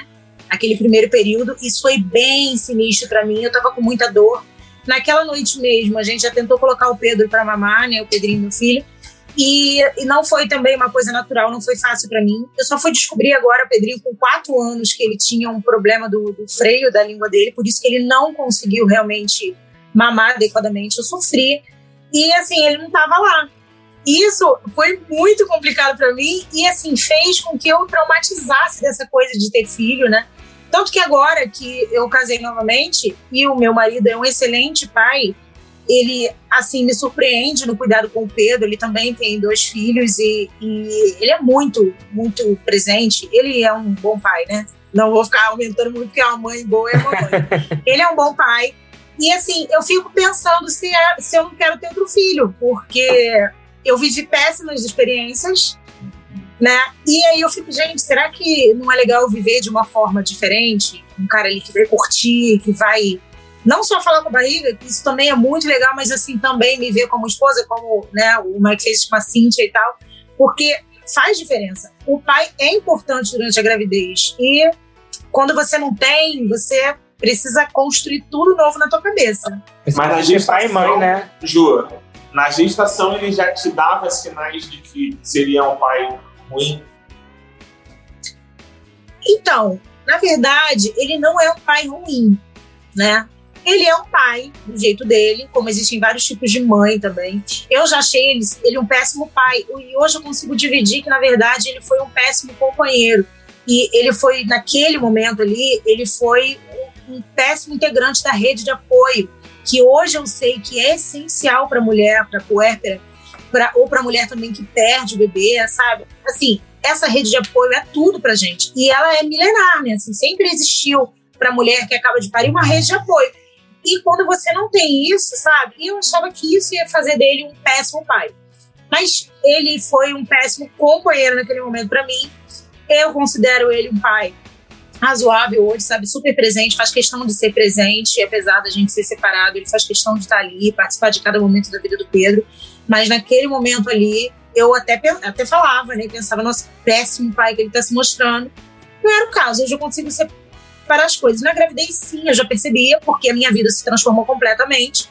Eu não tinha pique para sair, para acompanhar. Então, assim, a, a grávida ela já vai se preparando, ela vai fazendo um ninho, né, de certa forma.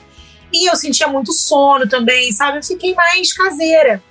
E ali eu já comecei a ver que a coisa não ia andar bem.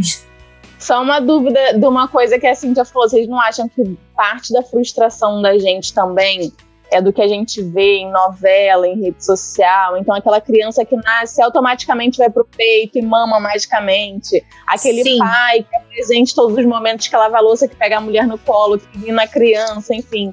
E a gente vai Sim. criando expectativas, e aí quando você chega pro teu momento de verdade, você fala, cadê aquele ator da novela é. que tá me faltando aqui nesse momento? Então, Como é que foi, achei... pra você? A, teu, teu esposo ali te acompanhando, o Israel. Não, ele cuida até da minha alimentação, tipo assim. Então eu não, não posso muito reclamar ele, ele, quando eu descobri, ele, olha, vamos parar com os doces, vamos parar com as besteiras, você está comendo muita besteira. Então, ele tem o cuidado desde a gestação. Ele faz questão de sempre todas as ultras, todos os pré-natais, ele pede para faltar no trabalho, ele emendou as férias, é, ele tem 20 dias, ele não tem 5, ainda emendou com as férias para poder ficar mais tempo. Eu só fui trocar a primeira fralda depois de 15 dias. Então, tipo assim, eu se eu reclamar. Eu, tanto que quando eu faço alguma postagem assim de cansaço, essas coisas, a minha irmã até às vezes fala: Ai, você tá reclamando de barriga cheia. Eu falei: Não é porque eu, eu tenho um pai participativo dentro de casa que eu não posso me cansar, porque ele trabalha. Quem fica o dia todo com a minha filha sou eu, então eu sei que eu, que eu fico cansada também. Mas, como pai, eu não tenho que reclamar. Ele, ele é um ótimo pai. A parte assim que, que é, ele não sabe lidar com meus hormônios. Quando eu tô estressada, faço as coisas. Ele A gente não revidar. sabe. Isso é uma exclusividade parte, dele. algum tem que revidar. É só da comida. Só da comida, né, Mike? Assiste só da comida. Cara, eu acho que eu lido bem, cara. Natália, eu lido bem? Lido, eu lido bem, cara, mas às vezes... Não! Não, não foi assim, foi... Ser mãe é uma missão diária de carinho e dedicação. Ser mãe é descobrir uma força que você não sabia que tinha. É engraçado que é, durante a gravidez a gente ouve falar de muita coisa, né? Mas a realidade é que a gente só sabe como é que funciona mesmo quando a gente está vivendo. E o puerpério é um- uma dessas situações. É, para mim foi muito complicado, porque eu sempre gostei muito de dormir, né? Ainda gosto. E todo mundo falava que ah, aproveita quando você tá grávida para você dormir bastante. Para mim, o puerpério se resumia nisso, né? Dormir pouco. Mas não é só isso. É você se anular totalmente e viver em função de uma outra pessoinha. Então eu queria saber das meninas como que foi essa fase para elas. Aqui é, foi um pouco difícil porque eu estava lidando com a frustração de não ter conseguido ter o meu tão sonhado parto normal. E, e aí, aquela vir para casa com a cesárea, é, eu não estava preparada para isso. E aí, eu não conseguia nem cuidar da minha bebê direito, porque minha cabeça estava tão ruim que aí meu, meu marido que tinha que fazer tudo. É, a parte da amamentação foi uma das partes que eu mais sofria. Eu chorava de soluçar. A ponto de, tipo assim, meu marido ficava desesperado de tanto que eu chorava. É, teve um dia assim que eu falei: olha, eu não vou aguentar mais, eu não, não vou conseguir. Até que eu chamei uma consultora amamentação que me ajudou a passar por essa daí, mas vou te falar, não, foi Existe fácil não. consultora amamentação? Consultora Existe. de amamentação, vai avaliar Nossa. a criança, avaliar a mamada, vai avaliar Não viu The Office, não? leite, vai avaliar isso tudo. E se não Teria salvado minha vida. Se não fosse Salva isso, eu tinha parado. É, uma Teria informação salvado bem a minha vida. Uma informação bem interessante de dar é que quem não tem, não tem condição de pagar uma consultora de amamentação, qualquer banco de leite oferece essa assessoria de forma gratuita. Então, por exemplo, aqui em Campo Grande, no, no Rocha Faria, tem banco de leite. Se uma mãe tiver num momento que está muito complicado da amamentação, ou não precisa estar num momento complicado, quer orientação, pode ir lá. Cara, a Mariana é orientação, dão é agente de suporte. saúde. Não, é gente, é legal. Eu tô te falando, cara, mas deveria saber ser. disso. Eu acho incrível isso. Não só a, a, a- a hashtag maternidade real, eu já acho incrível, porque não tinha isso. Eu acho legal a gente divulgar essas coisas, porque o meu maior sofrimento foi esse. Eu não sabia que tinha a possibilidade de eu não conseguir amamentar, do meu bebê não ter a pega adequada. Eu não sabia. A gente sabe que não vai dormir muito, né? Mas a gente não sabe esses detalhes, né? A gente não sabe, por exemplo, que tem seu gente que lida bem com a cesárea, mas tem gente que não consegue nem andar por alguns dias. Sério? Tudo muito complicado. O seu filho teve problema com o freio da língua? Eu fui descobrir com quatro anos que ele precisou fazer uma cirurgia. Então, mas olha que louco, por lei, isso não acontece. Mas um odontopediatra tem que avaliar o bebê quando ele nasce. Sim, então ele vai a avaliar a falou. língua, vai avaliar céu da boca, vai E avaliar o mais, freio. eu procurei as amigas do peito, né? Foi até no- na policlínica dos bombeiros, que o pai dele é bombeiro. E lá elas me orientaram. Eu fiquei algumas horas tendo orientações de como colocar o, o- o bico dentro da boca dele, essa coisa toda. Elas As orientaram posições, né? Sim, várias posições. Me ensinaram uma posição Sim. onde o bebê fica meio que por baixo do braço. Mas ninguém conseguiu diagnosticar. Infelizmente, porque aos cinco meses eu desisti, porque ele chorava muito. Era desesperador, né? Tem a frase quem pariu Mateus com embalo, mas eu, eu embalava ele quase morrendo, porque era a noite inteira chorando. E algumas mulheres mais velhas da família insistindo, não, você tem que dar o peito, não desiste. E outras já Ah, é cara, dá uma assim madeira mesmo, né? né, dar uma mamadeira. E quando eu fui obrigada a dar a primeira mamadeira, que foi quando eu tive uma crise de coluna, de tanto ficar sentada na beira da cama amamentando ele, eu travei. Eu, eu entrei no, no pronto-socorro de cadeiras de rodas, assim, e eu tive que tomar um remédio fortíssimo. E aí me falaram: olha, não amamenta nas próximas horas. E aí, na época, a, a avó dele, né, minha sogra, minha ex-sogra, é, fez uma mamadeira, correram atrás do NAN, né, que foi o que ele mamou até mais de um ano de idade, e deram NAN. E, cara, foi a primeira noite que meu filho dormiu, assim, mais de três horas seguidas. E eu chorava, porque eu falava, meu filho tinha fome. E ninguém sabia me orientar. Eu tinha leite, ele ficava horas agarrado no peito, mas ele não mamava o que ele necessitava, sabe? Então, assim, eu acho que essas informações elas têm que ser amplamente divulgadas mesmo. Assim como o estado mental que a mulher fica no puerpério. Sim. Uma que é comparada, eu dei uma lida para relembrar, mas tem um, um psicanalista, um, um teórico, que é o Winnicott, que ele, ele compara é, a situação da mulher nos primeiros dias, primeiros meses ali do bebê nascido, com um estado de esquizofrenia, um estado de, de como se fosse uma doença mental mesmo. A mulher entra num estado onde ela não se diferencia do bebê, o bebê não se diferencia dela, não, não tem separação, e ela entra num estado que ela só precisa preservar aquela vida. Por isso que a rede de apoio é necessária. Se a mulher nesse momento sozinha, ferrou. E eu tive depressão pós-parto por causa dessas questões todas. E Ju, existe um luto, né? Porque é, é, de fato você deixa de ser uma pessoa, ou seja, uma pessoa morre, né? Que é a, a Mari falou assim: ah, eu tenho saudade de mim antes de ser mãe, porque é uma outra pessoa. sim. Então existe esse luto da, da, da perda da tua identidade individual, porque você deixou de ser a Juliana e passou a ser a mãe do a Juliana mãe do Pedro, né? Ainda é a Sim, Juliana, mas sim. agora é a Juliana mãe do Pedro. Então você É, tem esse sim processo não, de luto também. Sim, sim e não. Existe o processo de luto que toda mulher passa, que na verdade é, é essa, esse momento blue, né? Que algumas pessoas chamam, que é uma, uma tristezinha que é até o aceitável, ela pode evoluir ou não para uma depressão pós-parto. Só que tem essa realidade de, de você ter se transformado, mas eu não gosto muito de chamar de luto, não. Porque esse mesmo teórico ele vai dizer que nesse momento, com a rede de apoio ali, a mulher vai conseguir o mais rápido possível entender que ela ainda é um indivíduo, o bebê é um indivíduo, e ela vai sair desse período. Por que, que a gente volta e meia vê mulheres surtando nesse período, traumatizando de ser mães, de serem mães, porque não tem essa rede de apoio. Então ela não faz um- uma boa trajetória nesse período que é, se não me engano, é preocupação materna primária. Sabe, ela, se ela tiver um, um bom, uma- um bom momento ali, ela vai conseguir depois se entender também como mulher. Se não, ela vai realmente lamentar aquela mulher que morreu e foi uma morte trágica, porque os primeiros dias são bem complicados, né? É legal a Ju falar isso, porque eu estava lendo um artigo da Sociedade Brasileira de Psicoterapia e eles falavam exatamente sobre isso, que no início, no puerpério, a mulher e o bebê, eles são uma única pessoa, né? A mulher, ela não se reconhece como indivíduo.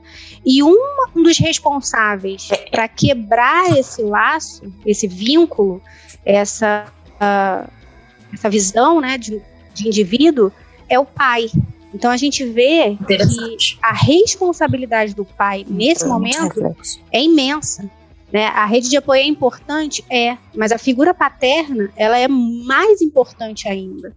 Né? O pai ele entra como um divisor de águas aí nessa, nesse, nessa relação. Inclusive, eu desconstruí o meu pensamento, porque como eu não tive um pai presente, eu não sabia o que esperar de um pai. E depois eu acabei não tendo o pai do meu filho presente. Parece que a história se repete. É, a psicologia também explica isso, mas. A constelação explica isso aí. A constelação explica.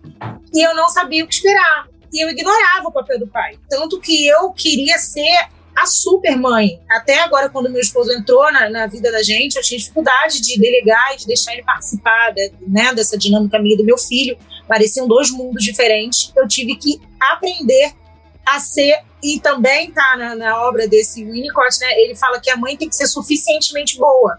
Ela não tem que ser uma super mãe. Ela tem que ser uma mãe suficientemente boa para manter aquela criança viva, mas também fazer essa transição. Calma aí, eu sou um indivíduo, você é. E realmente, a figura do pai entra nesse momento aí. De, de- ele é o terceiro sujeito ali da coisa. Pro bebê entender, calma aí, ela não é só minha, ela não é só um peito, né? Também, quando um bebê mama, tem essa coisa. E a mãe também entender, calma aí, eu sou mãe, mas também sou mulher, também sou Aqui é o contrário. Né? assim, a gente que tem. Eu, Júlia, a Mirelle não, né? Ela é menina, mas não sei se você passou por algo parecido. Mas o Bento, ele me tinha como posse dele. Então, diversas vezes ele falava minha mulher, vem cá, minha mulher, e me abraçava. E aí o Michael teve que entrar firme nele com isso, né? Virou para ele e falou assim: olha, ela não é sua mulher, ela é minha mulher, ela é sua mãe. Porque Que interessante. ele queria essa reivindicar essa Engraçado. posição. Eu não sei se porque eu fui mãe solteira por muito tempo e eu era realmente toda do Pedro, a gente dormiu junto. Graças a Deus não teve dificuldade dele, dele ir pra cama dele. Eu achei que fosse ser difícil, foi mais difícil pra mim, né? Eu estranhei, porque como eu fui mãe solteira até os cinco aninhos do Pedro, dormia eu e ele, então não tinha muito. E ele também não tinha visão de alguém dizendo, ela é minha mulher. Então, acho que por isso, não sei se por falta de observação ele não tinha muito, mas ele tinha a sensação de posse, sim, sabe? Assim, é, até hoje, né? Quer chamar atenção a todo momento, se eu não estiver olhando pra ele, aquela coisa. Agora, voltando, voltando pro puerpério, vou perguntar a Mari, que é especialista de tudo. Quem inventou, Mari, de fazer visita pra mãe com o filho recém-nascido, cara? Quem que inventou isso? Gente, vamos lá. O puerpério é um momento de loucura, assim, é insanidade. Você olha pra criança, você chora porque você tá feliz, porque você tá grata, porque você tá desesperada, porque essa criança pode morrer a qualquer momento. Você fica calculando as possibilidades de morte dessa criança. Que é isso, a mãe vira uma louca. E aí, eu tenho pra mim, muitas pessoas acham que eu sou extremista. Mas Ah. ninguém vai na casa ver um recém-nascido pra dar suporte nem pra criança, nem pra mãe.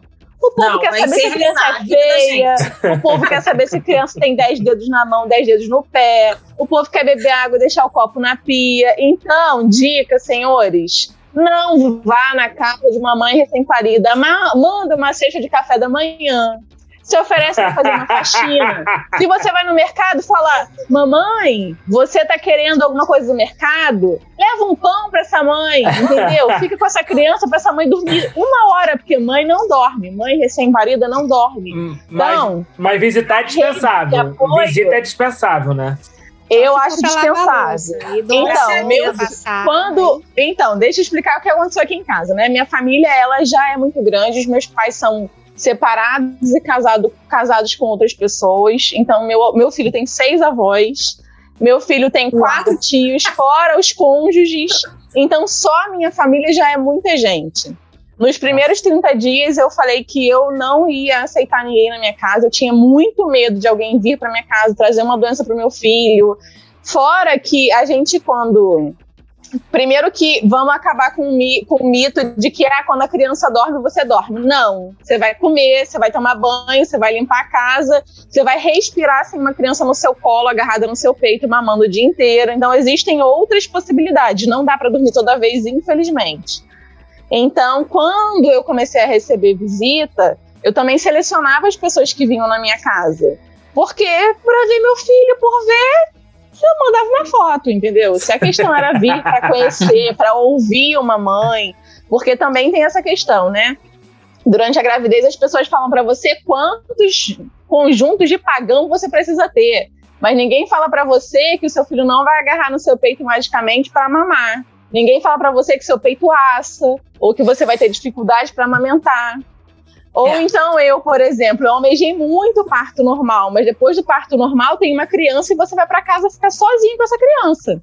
Porque no hospital, eu não sei com as meninas, mas no hospital eu tive todo o suporte. Então eu tinha obstetra, eu tinha pediatra, eu tinha enfermeira, eu tinha técnica de enfermagem, eu tinha fisioterapeuta. Qualquer hora que você imaginar tinha gente no meu quarto. Quando eu cheguei em casa, o silêncio era tamanho que o Noah não parou de chorar. Ele, ele ficou tão sem entender o que estava acontecendo.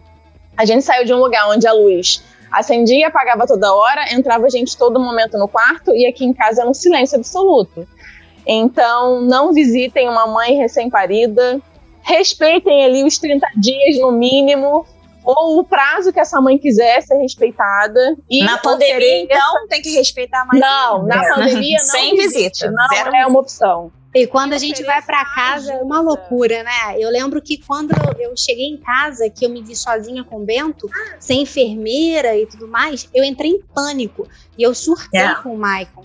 O Bento tava deitado assim na cama e eu lembro que o Maicon passou um ferro ligado por cima dele, assim. Você lembra, Maicon? Eu fiz. Oh tá maluco? Ele, eu estou segurando o ferro. E o problema, se você deixa isso cair em cima do menino e mata ele. Eu surtei bizarramente. Isso é super comum, porque a gente se sente muito insegura e é uma responsabilidade enorme. É assim, é, eu teria poupado tanto estresse, porque não só isso, mas as pessoas querem se meter. E eu tava naquela luta pra amamentar. E todas as tias, primas, amigas, amigos, marido, da, de nem sei quem me visitar. Ou então quem não tem uma- filho. É, tinha uma coisa genial pra me falar de como amamentar, que eu tava simpatia. É, ou então queria fazer uma mamadeira de, de cremogema para dar pro meu filho.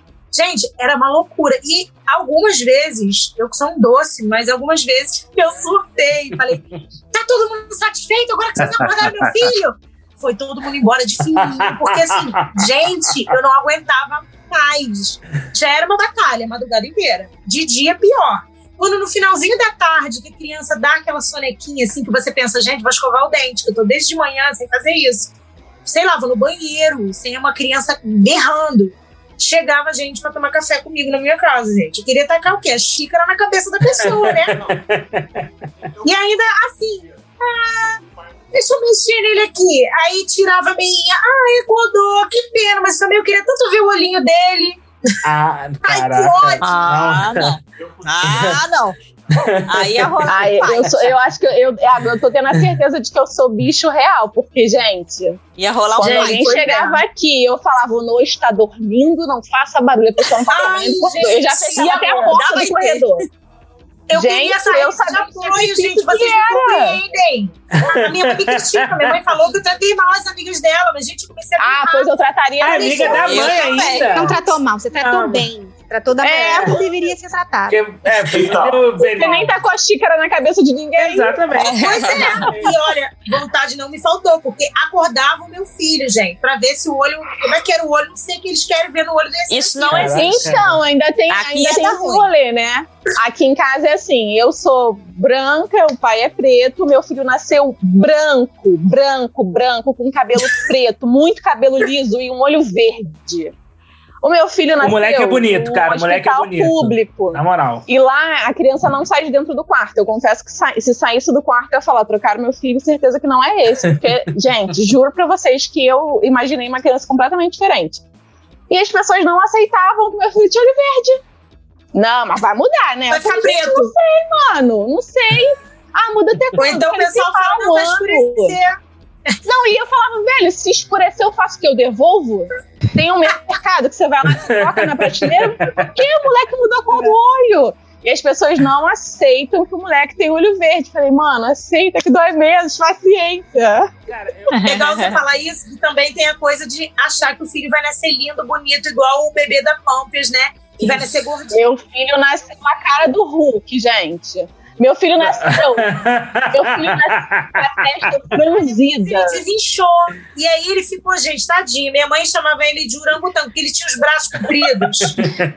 assim, o braço ia quase lá no pé. Ele ficou magro, porque ele não mamava, né? Já contei, mas agora eu posso rir, porque já passou. Gente, tadinho, menino só tinha cabeça, magro. Mas você achava ele lindo? bonito. Eu botei uma barriga desse tamanho pra isso. Ah, não. Mas você não achava ele lindo, não? Na época? Não, eu achava ele lindo, mas ao mesmo tempo, dentro da minha cabeça, eu ficava pensando, gente, eu esperava aquele bebê já gordinho, durinho, e não é a realidade, né?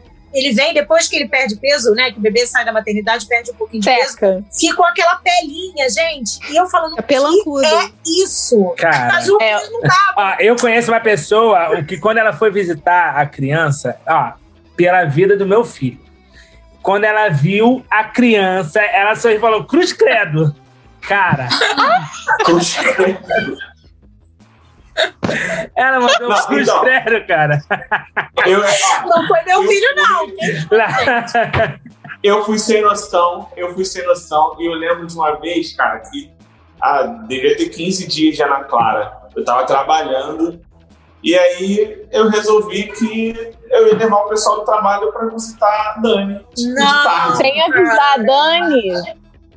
Não, avisei ela, tipo, com uma hora de antecedência. Ai, não, Pedro, tu Meu Deus.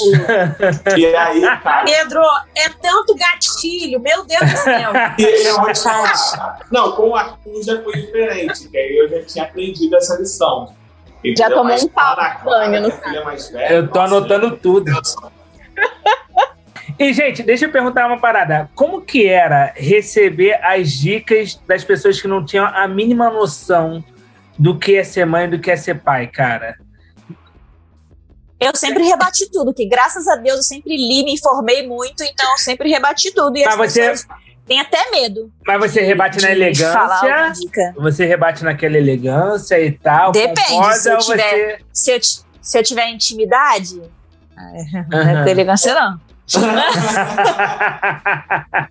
tipo, com a sogra, com a mãe, é, com a irmã, a- é ignorância.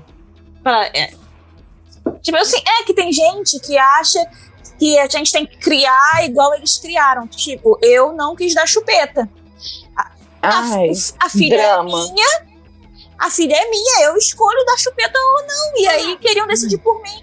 Quem ia ficar sobrecarregada por não dar chupeta? Eu. Então por que, que o povo tava se incomodando, entendeu? E até hoje, tipo assim, tem pessoas, comida também. Eu não dou doce pra minha filha, ela só tem um ano e um mês. Eu fui da sala depois de um ano, então as pessoas queriam sempre querer se meter na forma, ah, frescura, frescura. E aí eu sempre dava resposta pra tudo. Eu falava, sabe por que, que a gente tem hoje uma geração de hipertenso, é, diabético? E, e saía falando um monte de doença. dá, dá, dá, dá, dá. Por isso. Porque a alimentação lá atrás não tinha, não tinha os estudos, não tinha todo esse conhecimento. E por isso que hoje a gente tem essa geração. Se eu posso fazer diferente com a minha filha, eu vou fazer diferente. Não vai se meter, não, porque a filha é minha. Então, Eu, é eu mais ou menos assim no. Instagram. Eu sigo uma menina no Instagram que ela tem uma fala que é maravilhosa. Eu, se encaixa em muita coisa. Ah, mas eu fiz com meu filho e não morreu. Mano, eu não tô criando um sobrevivente. Eu não vou ficar fazendo teste com meu filho pra ver se. Tipo ela. Não, Eu não vou dar açúcar maravilhosa. Andressa Vou fazer um jabazão pra ela aqui. É, fada, sensatíssima. Eu amo a Andressa Reis. Ela mora Não vou dar minha casa. açúcar. Não vou dar Mora perto da minha casa. Ser mãe é uma missão diária de carinho e dedicação. Ser mãe é descobrir uma força que você não sabia que tinha. Ô, Mike, quando, quando o Beto era pequeno, você já levou ele alguma vez no fraudário e foi e alguém olhou com aquele olhar de admiração pra você porque você tá faz, tava fazendo isso? Não que eu lembre. Não que eu lembre. Assim, é, é como eu falei, a, a minha forma de ser um bom pai era, era ser um bom marido. Eu pensava assim, se eu for um bom marido, eu vou ser um bom pai. Uhum. Porque tem coisas que não tem, não tem jeito. Instintivamente, a mãe ela vai ser superior ao pai. Assim, é- é, eu nem tento ser melhor do que a Cíntia, nem você, porque o papel da mãe ele é extremamente importante em certos aspectos, no cuidado, principalmente. Então, assim, até essa questão de fraudar, assim, eu não sou um pai de trocar muita fralda, fazer questão. Eu trocava quando tinha que trocar, mas, assim, eu, Não existia aquela compensação, tentar compensar. porque- não, não, eu, eu não tinha essa preocupação, Kim. Por quê? Porque eu sabia qual era o meu papel naquele momento. Uhum. Eu sabia que, pelo estado que a Cintia ficou depois da, da- do parto, né? Pelos afazeres, eu me preocupava assim, cara, eu tenho que manter um ambiente o mais. É, o melhor ambiente possível para a Cintia, eu tenho que aliviá-la o máximo possível, porque eu sabia que naquele momento ali não, não, não cabia, assim, a minha ajuda ali não era muito relevante nos primeiros meses, assim, é, eu podia ajudar a segurar o Bento para ela dormir e tudo mais, mas mais importante do que isso era deixar ela despreocupada. Ah, eu tenho que lavar a louça, eu tenho que fazer uma comida, eu tenho que fazer. Não. Então, assim, isso entre a gente foi, foi bem dividido. Foi assim: ó, eu vou, vou cuidar das coisas da casa, é, vou fazer comida, não se preocupa com comida, com nada, se eu faço, dou um jeito. E, cara, cuida do Bento. Eu não sei cuidar do Bento do jeito que você cuida. Então, assim, eu vou fazer Uhum. a parte que me cabe, o que eu posso fazer de melhor. E você. Mas nunca me achei melhor. Mas, mas por isso, foi natural ou isso foi. Não, vamos sentar e vamos estabelecer é, os afazeres de cada um? Foi natural, porque eu já fazia isso antes. Eu já fazia isso antes. Eu não comecei a fazer depois que o Bento nasceu. Eu já fazia antes. Depois que o Bento nasceu, é claro que naturalmente isso, a, a atenção se redobrou. Entendeu? É um, é um tapa na cara da sociedade, não, Mike? Mike é. Não, é. não, não é. Assim, eu não me acho melhor por isso, entendeu? Porque na minha, na minha cabeça funciona assim: isso tem que ser o natural. Uhum, eu não me uhum. acho melhor porque eu faço isso. Eu acho que isso é, teria que ser responsabilidade de qualquer marido fazer. É, o marido Quem não faz é que tá trabalha, errado. O marido que trabalha, chega em casa, acha que tem que sentar no sofá e descansar, e a mulher tá lá o dia inteiro, às vezes, com o filho, é, se achando feia. Ah, mas aí não pode não deixar podendo de cuidar. complementar que geralmente esse marido que não faz nada tira foto pra postar na rede social com a criança, né? Eu tenho Ah, uma pergunta. Assim, é legal, é, a presença de um marido é essencial para a mulher, né, né, nesse momento, realmente, para deixar ela mais tranquila com esse puerpério e tal. Mas, assim, e a relação do homem com o pai, com a criança? Como, na verdade, ela, ela inicia? É claro que varia de, de uma pessoa para outra, mas é aquela coisa mais participativa diretamente com o bebê, porque a mãe gera aquele vínculo imediato. E também quando tá na barriga. E o pai? Então. será que demora mais? Quando é menino, menina, será que tem diferença? Eu acredito, esse processo comigo, ele, ele se deu muito mais quando eu conseguia conversar com a Ana Clara e entender que ela me entendia e ela me respondia. Tipo, é, é, e quando ficava só na brincadeirinha, no cuti-cuti e tal, eu, eu nem curtia tanto a paternidade até eu entender assim, caraca, eu influencio essa criança. Essa criança agora, ela, ela, ela consegue me discernir como pai e como uma, de alguma forma, uma boa influência, alguém que ela respeita, que ela ouve. Então, eu acho que a paternidade ela se dá muito mais nesse momento, pelo menos foi comigo, né? Quando eu falei assim, cara, olha que maneiro, é, eu, eu tenho aqui uma chance de, de ser influente na vida de uma pessoa que vai me chamar de pai. Eu lembro que a primeira vez que eu, me, que eu ouvi a palavra pai se relacionando a mim foi no pré-natal, né? Quando o médico, quando a médica falou, então, pai, eu acho que, caraca, mano, esse Pô, cara, é sou eu, maneiríssimo. pai, né? Porque parece que é, a, a vontade que era, então, pai, você olhar pra Sou eu? né? E, e, e, tipo, é, é, pra mim foi assim, que se deu a paternidade e eu falei assim, agora, é, é quase. desle- Eu não digo desumano, porque é muito humano o machismo, né? Então não é desumano, é humano, na verdade. Mas quando vocês falam da, da, da cobrança, da culpa, e é uma culpa que você não pode também se sentir culpada por sentir essa culpa. Tipo, ela é imposta mesmo. Ela é uma culpa externa, ela é uma culpa que vem de fora.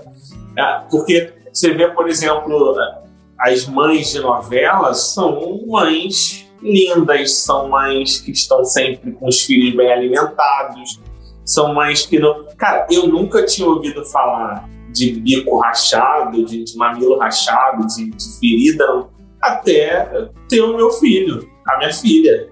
E, e saber que estava sofrendo, estava com dor. tava- Porque isso, cara, eu não sei, Não é retratado. talvez seja um pouco mais.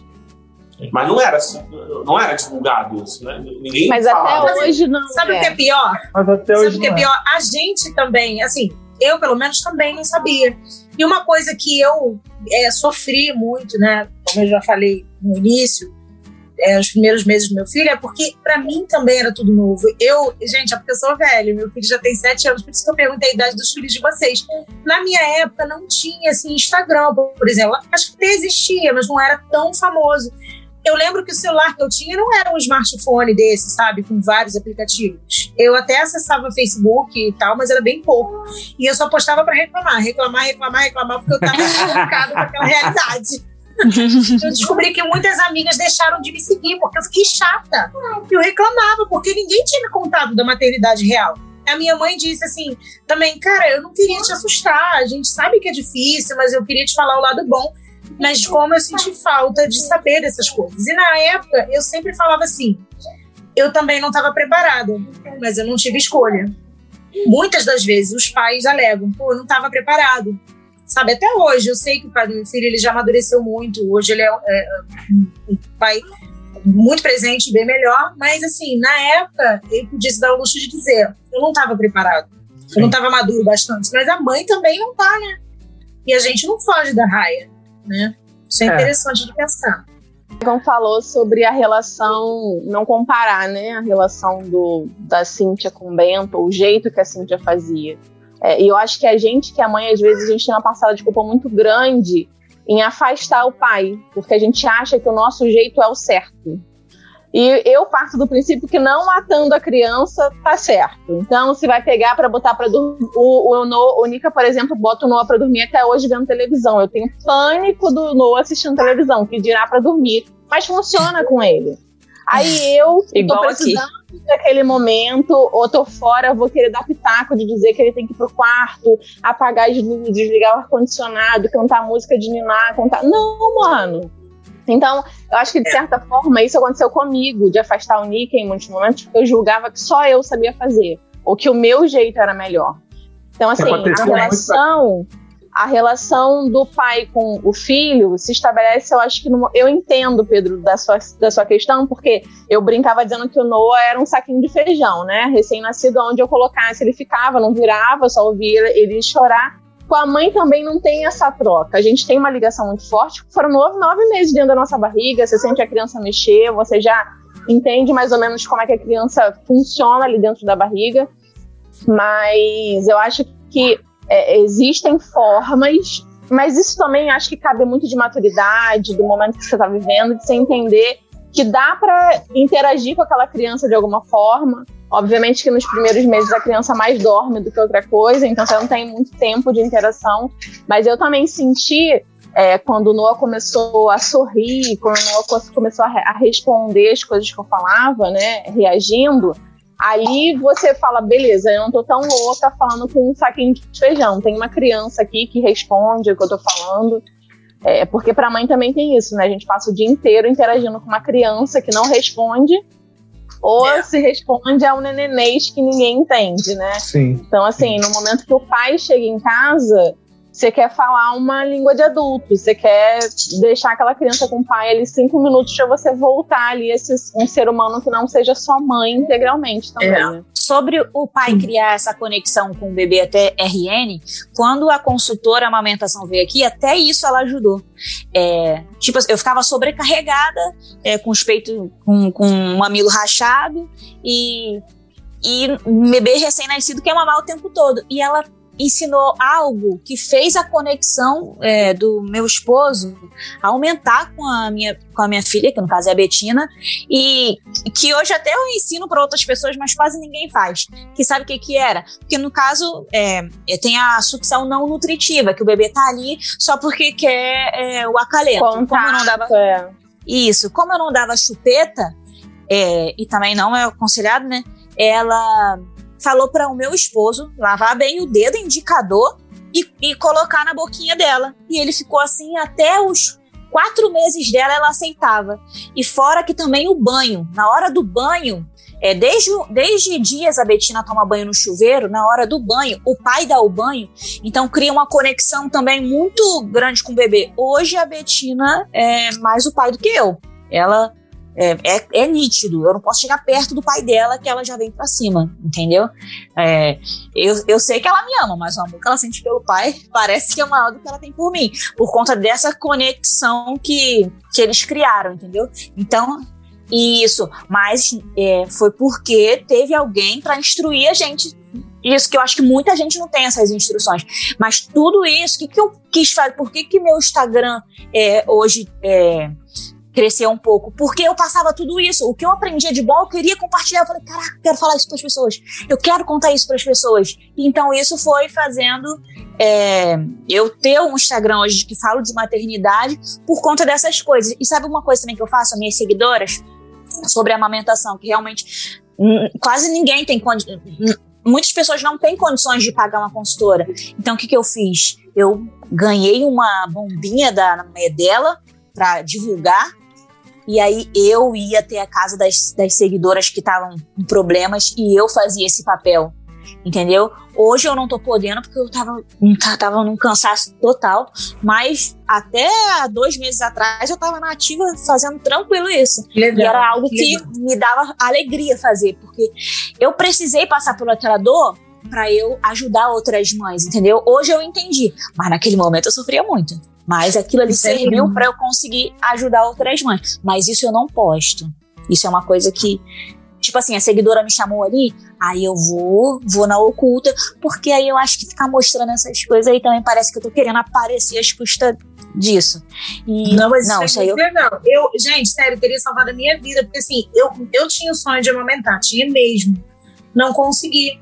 Como muitas outras coisas que eu poderia ter tido acesso, né? Claro que na minha época não tinha toda essa tecnologia como tá agora, mas Uhum. é, tem noção como é importante? A gente está criando uma, uma sociedade mesmo.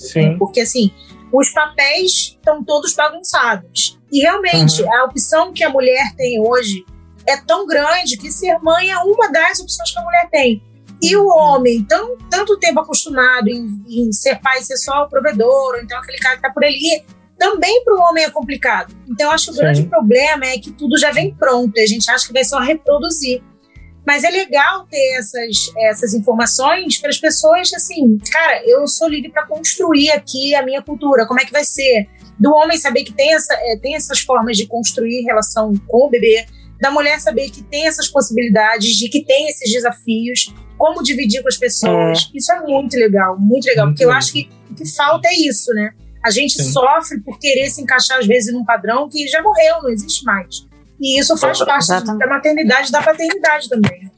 Fantástico. É Verdade. muito legal ver a, a construção do relacionamento do pai e filho, sabe? Hoje em dia, o Bento já fala: Ô pai, não, mas vamos só a gente, né, pai?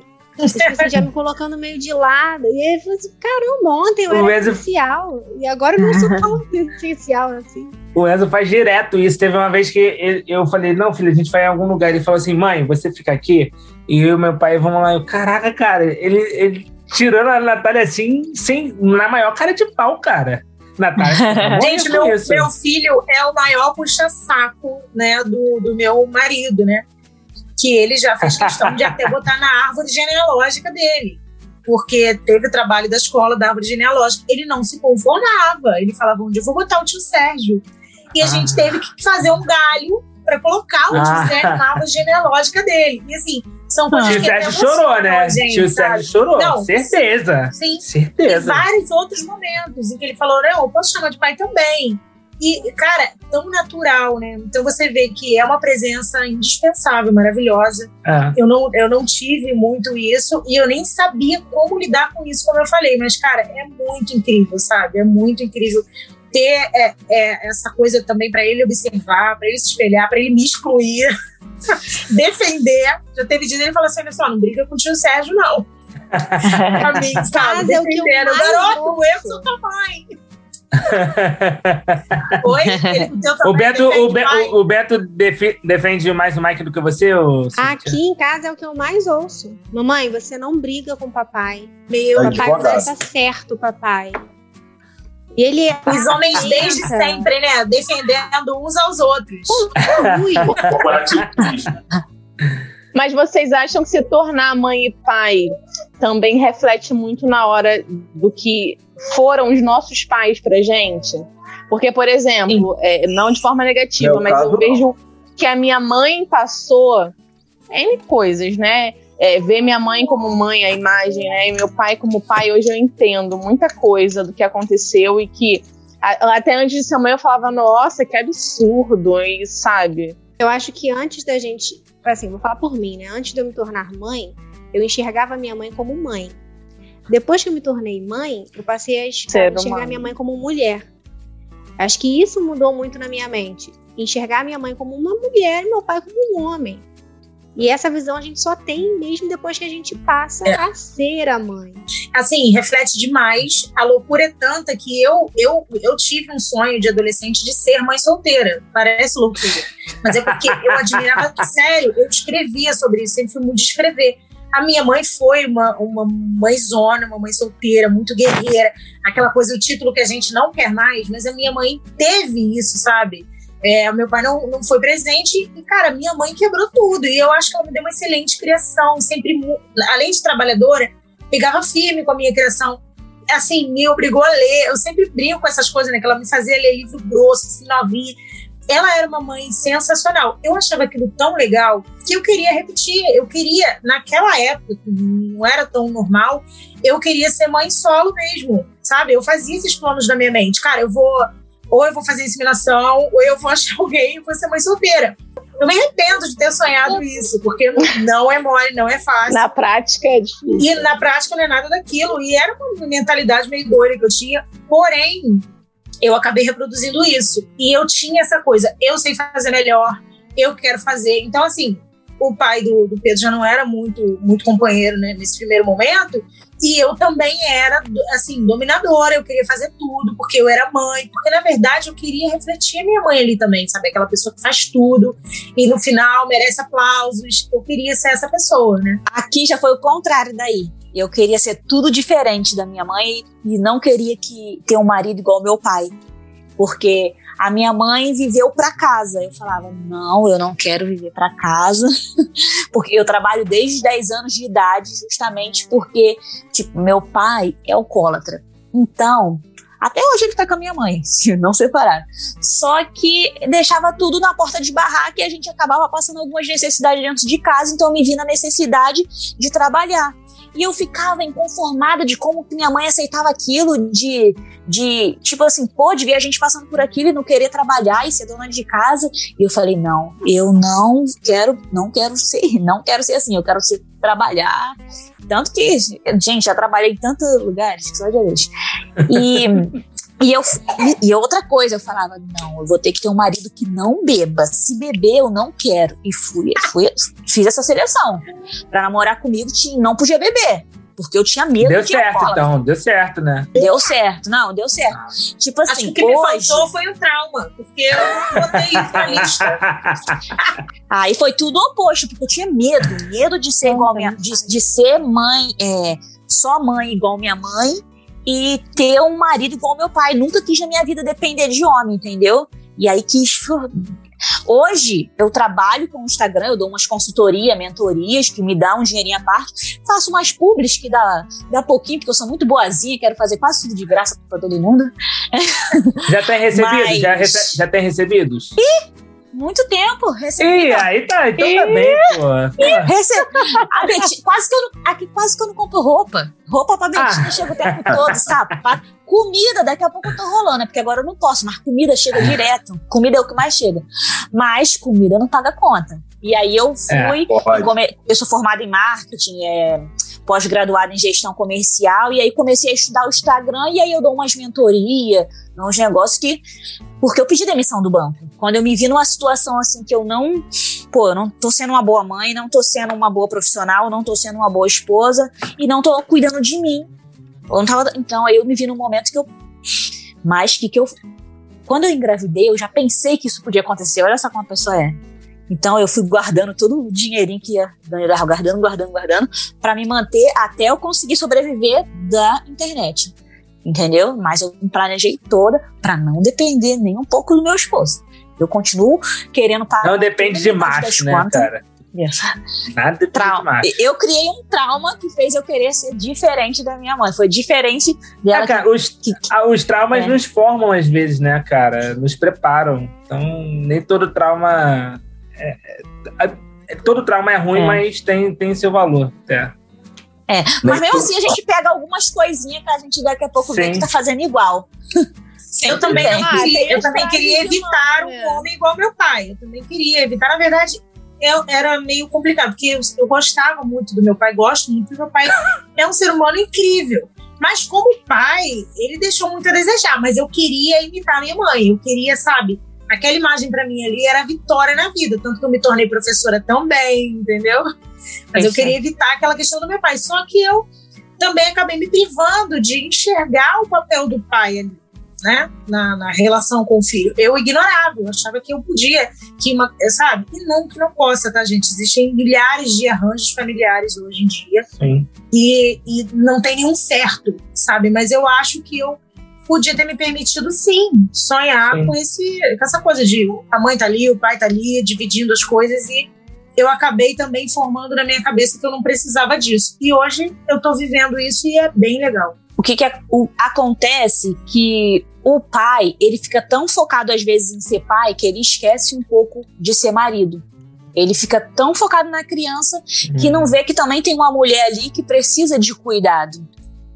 E às vezes também, às vezes não, a maioria das vezes, as mulheres também ficam tão focadas nas- na- no bebê, na criança, que esquece do marido. Então o que falta é o equilíbrio entre a maternidade e paternidade e também é, o casamento, o relacionamento. Por isso que muitos casamentos é, acabam, porque a gente não sabe dosar. Então o que falta é, é equilíbrio, não só na maternidade, mas também na paternidade. Agora os pais também têm muita, é, muita coisa a evoluir para chegarem é, o, que, o, que são as mães, né? Não são Sim. todos, mas a maioria dos pais não fazem nem, nem metade da metade do que uma mãe faz. Não vou Fazem o mínimo, né? a Mas assim, é, é, eu acho que essa é uma discussão muito boa, porque eu nem sei se as mães querem que os pais sejam como as mães. Eu acho que as mães querem que os pais sejam ótimos pais. Faz. mas Exato. que continuem, continuem sendo pais. Porque assim, eu vejo algumas pessoas falando. Hoje eu fiz até uma enquete lá no, meu Instagram.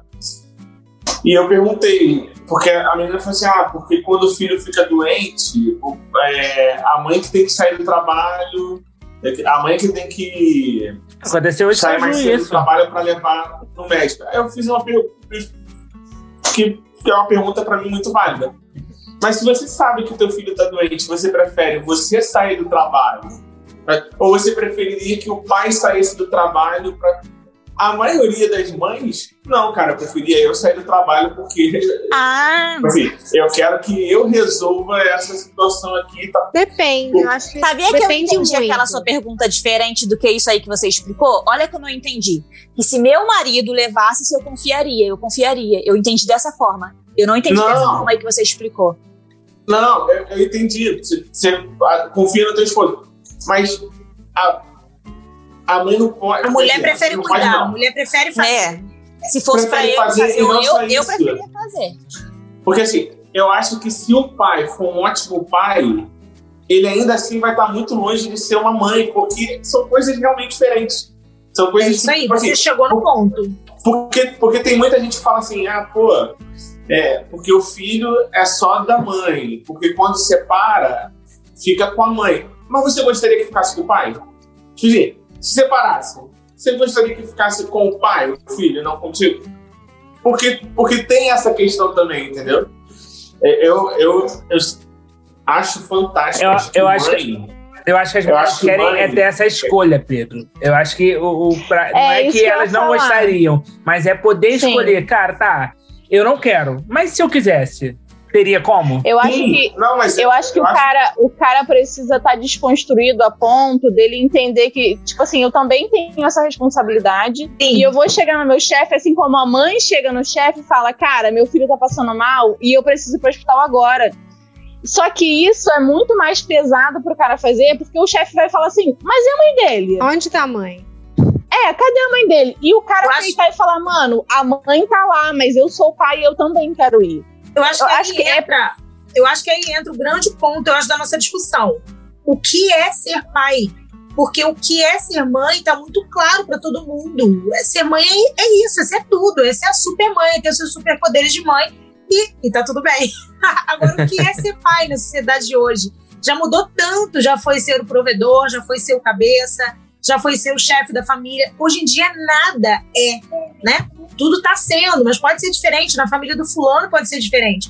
O que é ser pai? E Os combinados são muito pessoais, a gente não né? Quer, e a gente não quer que o pai seja uma mãe, porque a mãe tá ali. Tanto que a gente, né, quase todas as mulheres, amamentam, tem toda a transformação no seu corpo. Claro que tem as mães que adotam também, mas assim, a, a mulher que, que gesta aquela criança ali tem toda uma transformação. Agora, o pai, como ele vive a paternidade, entendeu? Eu acho que a gente quer que o homem seja funcional, que o homem seja sensível ao que está acontecendo à volta dele. Eu acho que isso, é- Isso. É, geral. Porque quando um homem faz tudo em casa, a gente não quer dizer que ele.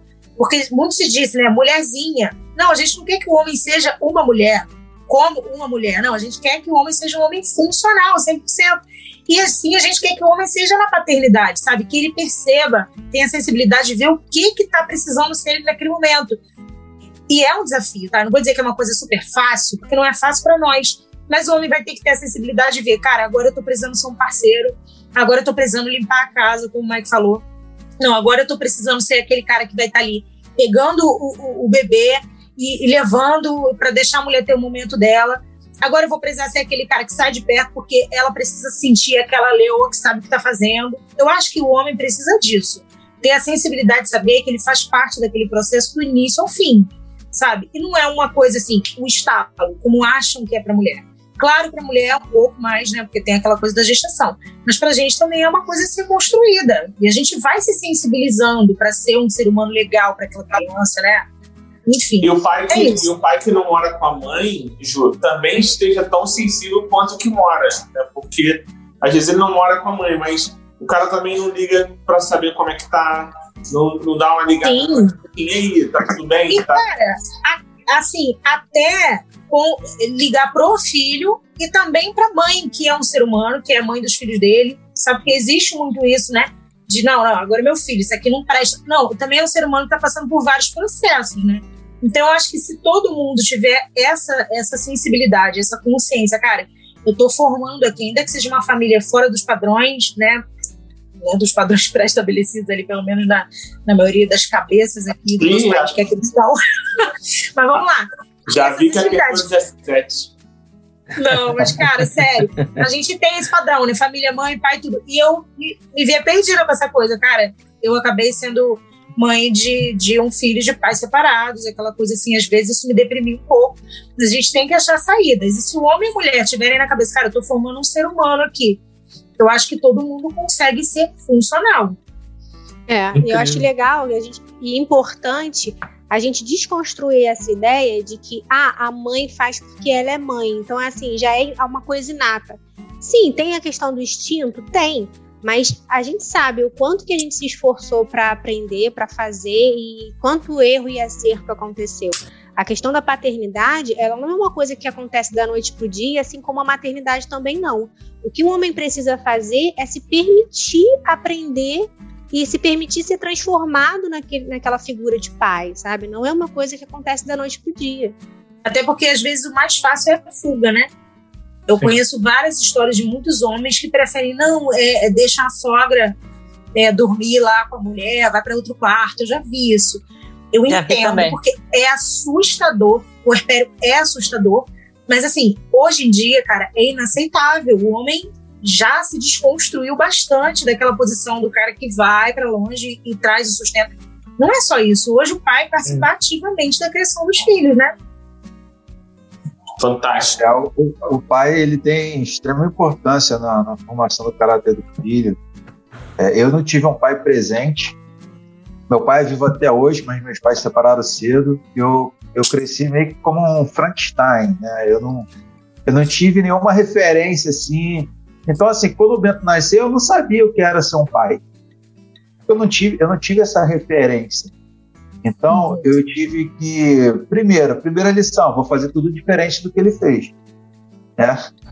E, e outra, ter humildade também para poder ouvir e estar perto de pessoas que eu via que eram bons pais. Né?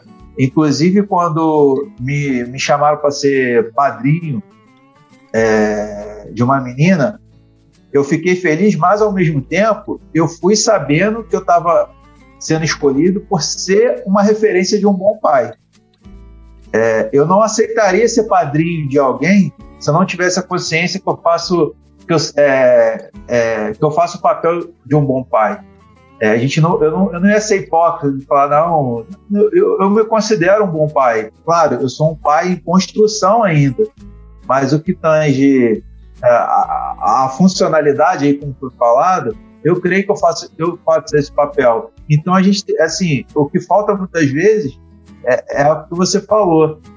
É o pai, ele tá conectado, né, a essa, é, ao mundo que a gente vive hoje. É, não dá mais para a gente poder deixar as nossas responsabilidades na mão de sogra, na mão de tio, porque comigo foi assim, não funcionou. Então, de cara, eu falei assim: ó, isso não vai funcionar. Responsabilidade. Sim. Eu casei, minha família agora é eu, assim, o Bento. Eu sempre Sim. falo isso, minha família fica até chateada. Eu falei, mas é verdade. A Sim. minha família hoje é eu, minha mulher e meu filho. E a partir disso aí, a gente vai aprender junto, vai errar junto, mas também eu preciso ter humildade, a gente precisa ter humildade para poder estar perto de pessoas que a gente tem como referência de ser bons pais e boas mães e de ouvir também. Porque é. a, gente, a gente nunca vai é, aprender o suficiente, né? A gente sempre vai tendo um aprendizado constante. Sim. Então, assim, informação tem hoje, informação tem internet, tem informação hoje, tem vários vídeos no YouTube com vários especialistas falando. Né? Então, assim, é, é só ter um pouquinho de esforço.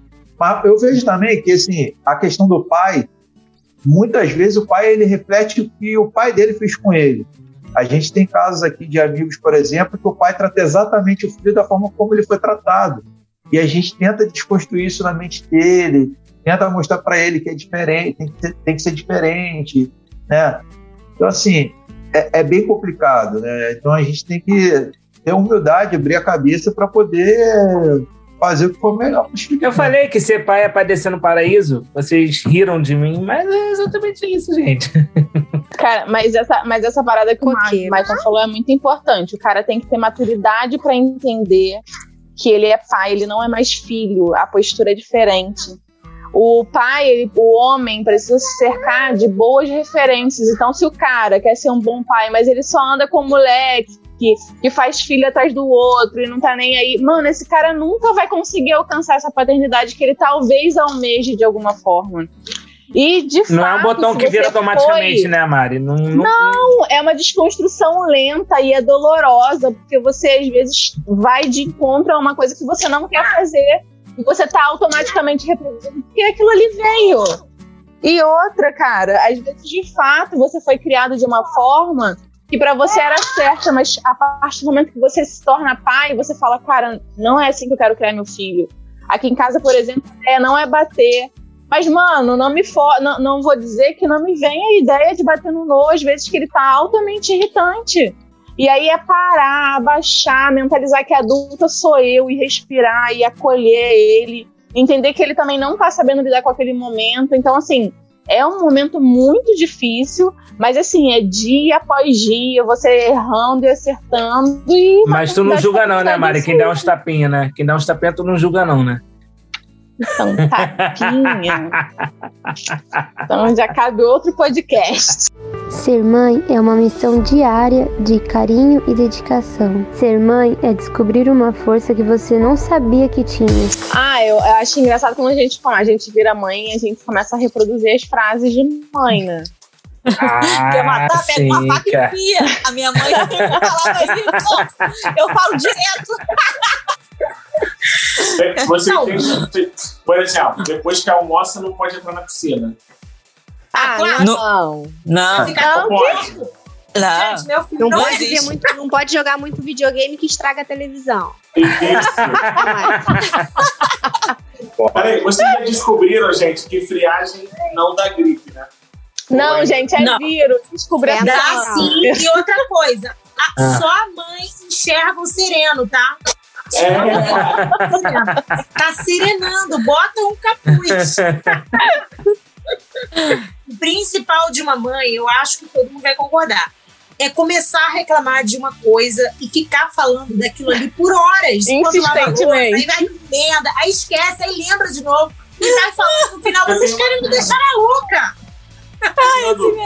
Ai, é o sonho de fugir e querer levar a criança, né? A criança que você quer fugir e você quer levar a criança junto na fuga. Eu tenho uma dúvida. Com quanto tempo de mãe vocês aprendem a abrir o portal para achar as coisas? Boa! Essa magia de achar. Porque eu, eu procurava as coisas. Aí minha mãe falava assim: eu vou achar. Não, E vou esfregar na sua não cara. tá aqui. Esfregar na cara. Não tá aqui. A frase aí eu falo bastante. Então, com, quanto, com quantos meses de, o Bento nasceu que você fez, aprendeu essa magia? Fazer as coisas. Olha, engraçado, isso é engraçado, porque antes de ser mãe, eu não achava as coisas. Continua não achando. Mentira, Mara. Mentira. Ele que não acha nada. Ele que não acha Não, nada. cara, eu Ah, tenho uma eu- teoria, só pra, só pra ver se vocês concordam. Eu acho que não é questão de ser mãe, cara. É questão de ser mulher. Por exemplo, eu, quando eu morava sozinho, cara, eu não tinha problema nenhum. Eu achava, até quando eu era, morava com meus pais, eu achava tudo muito bem. É só eu me casar com a Natália. Irmão, a coisa pode estar na minha frente, me mordendo. E eu não, não vejo de jeito nenhum. E eu nunca tive esse problema, mas a questão é ter uma esposa ou ter alguém, alguma companheira, cara, que faz com que tudo suma. Eu não sei o que, que, o que, que Cara, existe. eu acho que você é da Natália. Porque o meu filho já é assim. O meu filho não acha nada. Ô, Não, Cíntia, aqui, ela- ela falou- que tá não sei o quê? Aí você fala assim, ó, no lugar dele. Não, não, não, não funciona, Que cara. é? Não funciona. Aonde tá é, o cortador de unha? No lugar dele. Qual o lugar é? dele? Não, é, qual o lugar dele? Existe algum, algum Ele nasceu da naquele lugar? algum- No É, organizador Na minha que fica casa- dentro da gaveta do banheiro. Então, na minha casa, o cortador está dentro da disso. gaveta do banheiro, exato. Gente, olha só, deixa eu falar uma coisa com vocês. Ah. Homem não pensa com a cabeça de mulher. Então a Mas não é mulher. cabeça de mulher, É, o- homem não pensa com a... a mulher ela é extremamente é é, perspicaz, detalhista. Cara, homem é voado mesmo. Eu Pra mim, o cortador de desisti. unha. Se falasse que mulher é Acho que eu sou homem, gente, porque eu Não, é mentira. Não sei da onde tá as coisas também, não. Não, Ah, eu já de achar Não, olha só. Olha só. comecei a Mirelle, não é saber onde tá, é achar. Tipo, tá um fuzuê. Mas se você for lá, você vai visualizar. Sim, O sim. homem não. Eu acho Não que acha ele não visualiza assim, cara, eu tô procurando uma coisa verde, é, sei lá, é, redonda. Então, não, ele fica assim, ah, eu tô procurando um negócio aqui, fica esperando cair na mão dele. A mulher vai lá, ela visualiza, mesmo no meio da bagunça, e ela É. vai lá e pega. Mas? Juliana, eu- quem foi que perdeu o iPhone na Disney? Só pra me lembrar assim. Cara, eu consigo perder as coisas até hoje. Só não perco as coisas do Quem meu foi que filho, porque eu entrei no modo mãe. Sabe o que, que o Pedro fala pra mim? O Pedro vira pra Ah. mim e fala: Você usou os seus superpoderes de mamãe? É, Ele diz que eu tenho superpoderes de mãe. E são várias coisas, né? Vocês já perceberam que mãe é, cuida muito bem das coisas do filho, mesmo que não cuide das suas, e começa a conhecer todos os nomes de remédio e todos os sintomas de doença também. E você fala, ih, tá ficando, ih, tá com o olho caído. Gente, só mãe sabe o que que é esse negócio. de Olho caído. Assim Gente, é, olho caído é uma coisa da maternidade. Você olha pra criança, a criança Semblante ninguém abatido. nota. Não, mas eu tenho que ser justa. Meu marido nota, cara. Meu marido. Mas assim, para o que estamos acostumados, ele é meio fora da curva, porque ele é mais observador que eu. Então, já teve momento dele perceber antes de mim que o Pedro ia ficar doente. Já teve momento dele ouvir, ó, o Pedro tá falando muito tal coisa, vamos cortar um pouco tal desenho, antes de mim. Ele é extremamente observador. Eu acho também pelo feedback dele ter dois filhos, sabe? Ele é super pai presente. ele até troca fralda, gente. É, Nossa, pois. que incrível. Não teve oportunidade. Não, eu me senti um pai muito. Eu, Alimenta, uma- né? ó, eu me Se lembro uma vez. ganhar uma faixa. Não fez mais do que sua obrigação. eu, eu me lembro uma vez de eu me sentir muito pai quando eu fui, levei o, o Enzo no, no médico sozinho. Eu, cara, pô, Não. pelo amor de Deus, gente. Eu me senti no ápice. Eu fui sozinho com meu filho no consultório. Cara, fiz a fichinha, ele ficou sentadinho lá, toda hora ficava olhando porque eu tinha medo. Ele é terrível, o Enzo, ele não Ele para já quieto. sentava, querido. ele já já sentava, sim. Porque sim, o sim, que é sim. uma mãe que sai sozinha com um bebê que ainda não senta, não fica em pé, Mochila. com bolsa, carrinho. E eu ficava assim, onde eu vou enfiar essa criança, gente, pra eu fazer xixi? Já teve Não. caso de eu ter que me enfiar ele dentro da bolsa, encaixar ele assim na bolsa, na maternidade, no chão do banheiro público, pra eu poder fazer xixi. Depois eu Não, peguei eu- ele de volta da bolsa assim e levei embora com o bolso com tudo, porque, Caramba. gente, não tinha pandemia, né, claro. Não, cara. Eu não sei vocês, mas quando eu não era mãe, eu só conseguia usar uma bolsa E era o que tinha que ser. Porque se eu carregasse um saco de mercado vazio, eu batia em todo mundo no ônibus.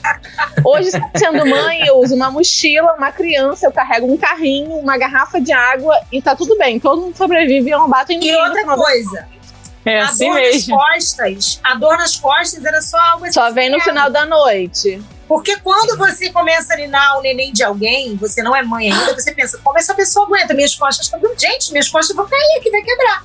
Quando você tem o neném, você não. Você parece que você sente até certo ponto. Daqui a pouco você não tem mais coluna. Poder. Anestesia. Eu aguento meu filho de 7 anos e, ó, se tiver que ficar balançando Ô, Ju. horas, eu fico. Mas parece que é só com o seu, porque olha, a Betina tem um ano e um mês, meu sobrinho tem quatro meses. Eu não aguento ficar com ele muito tempo, mas com a Betina eu posso ficar o dia todo. É É uma mágica. É só com o nosso. É, é Só com- é só Eu aguento com o meu filho nosso. até hoje, gente. Eu não sei o que acontece. E, eu, e ó, eu até hoje balanço. Vocês balançam? Eu balanço. assim, Ah, não, eu mas tô parada, ano e um mês. Eu tô só tomando um café. Mas eu fico assim, ó, ó, linando café. Tem uma amiga nossa aí que Tudo. foi lavar uma louça. A, a, a, mãe da, da nossa filhada foi lavar uma louça, daqui a pouco ela tava com a vasilhinha assim, ó. Sério? O que é normal. piada. Não é piada, ela tava ninando a vasilhinha assim. ó.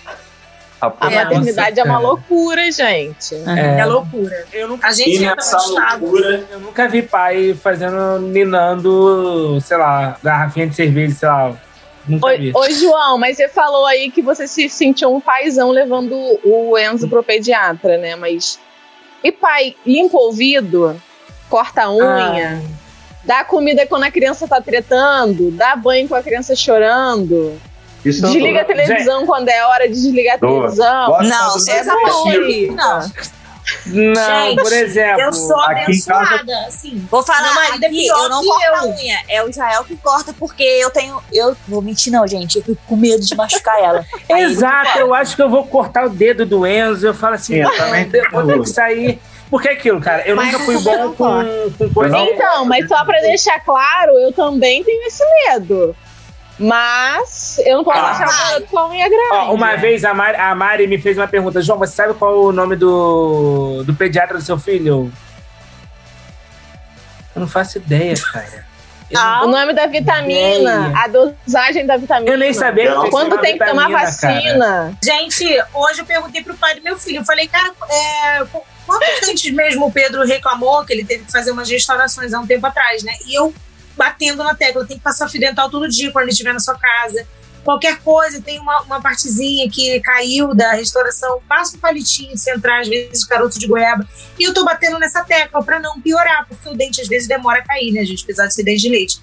Ele, hã? Dente? Não sei, são dois? Um. Cara, eu soube ali que ele não tinha ouvido nada que eu recomendei meses atrás, tipo.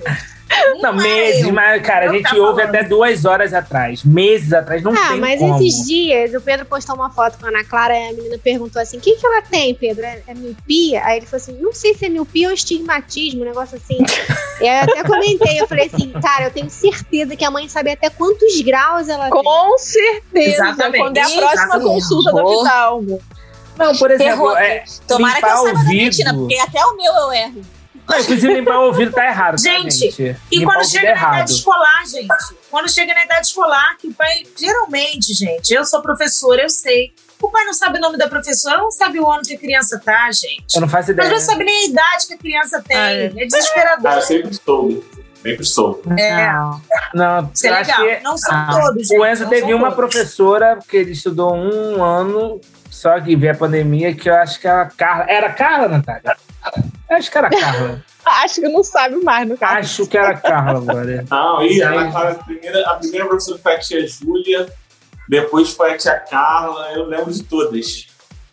Tá? De- desde desde o do, do começo. Esse ano. Mas se é miopia, astigmatismo, tu não se Não decidiu ainda. Brincadeira, brincadeira. Ainda não sei.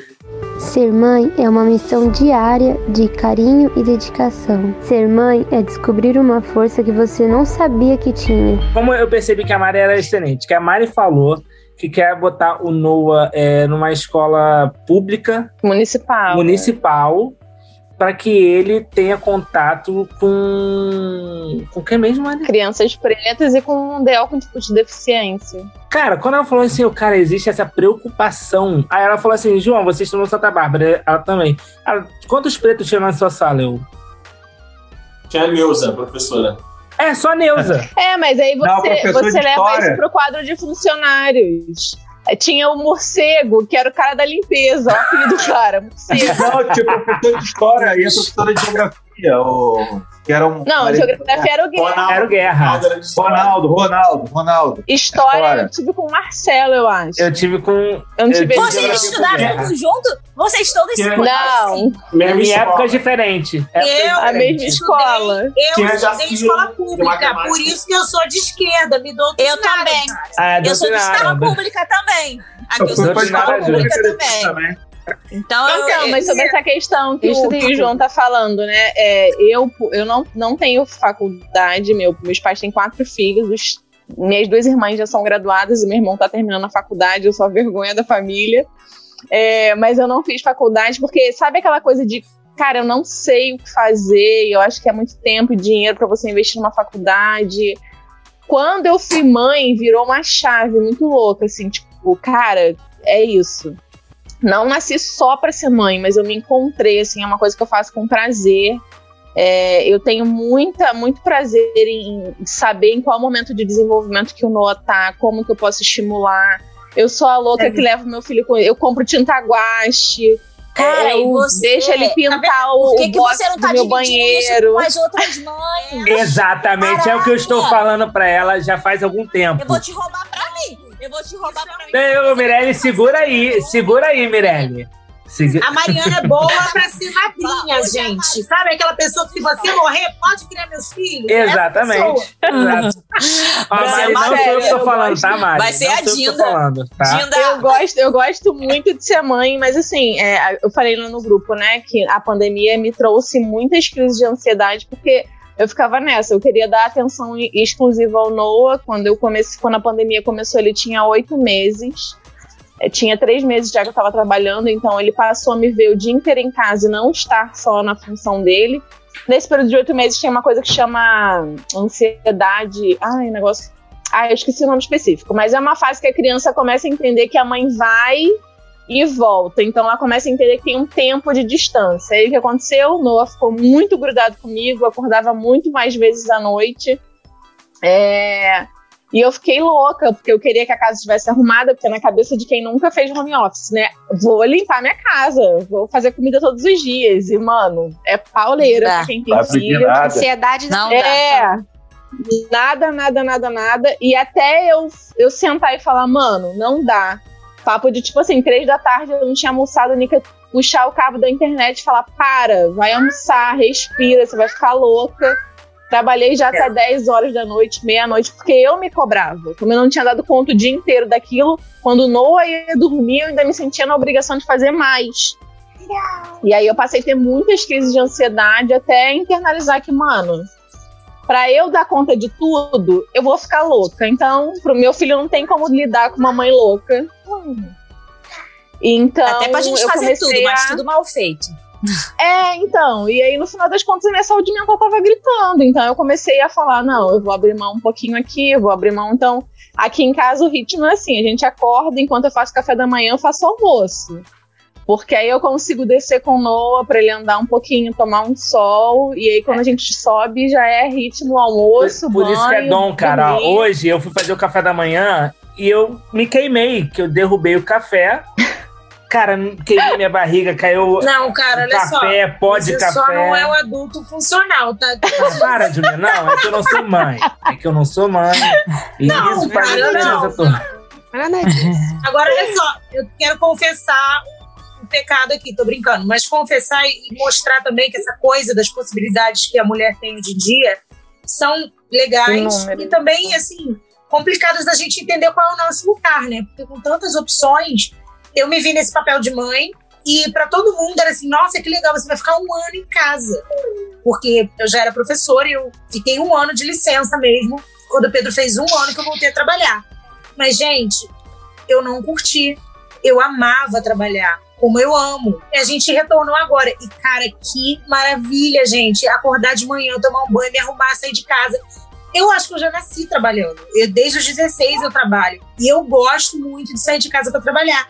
E essa coisa de ficar um ano em casa só vivendo essa coisa de mãe, é, sabe? Eu acordava e ficava de baby doll, porque eu ficava ali naquelas coisas de casa. Eu admiro muito, cara, quem curte. Mas para mim é um trabalho muito mais árduo. Sim.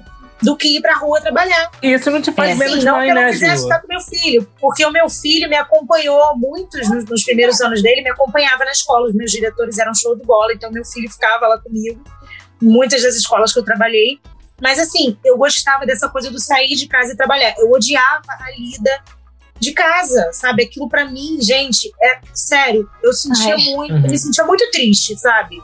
E assim, é, um- é, é desmistificar, sabe? A mulher não, nem toda mulher curte essa coisa da dinâmica de ficar em casa, criando os filhos. Porque tem muita gente que fala, ah, moleza, o homem foi trabalhar ralando e a mulher tá em casa. Cara, não, o trabalho de casa é super árduo, né? Não E nem toda acaba. mulher parece que se encaixa naquilo. Porque, cara, Sim. ir pra rua trabalhar foi muito bom pra mim, apesar de eu já ser mãe. Eu não curti essa coisa de ficar em casa só curtindo meu filho.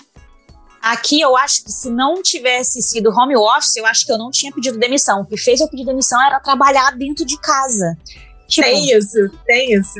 é Eu acho que a pandemia, na pandemia, tudo na nossa sociedade colidiu, né? Até a questão da organização familiar.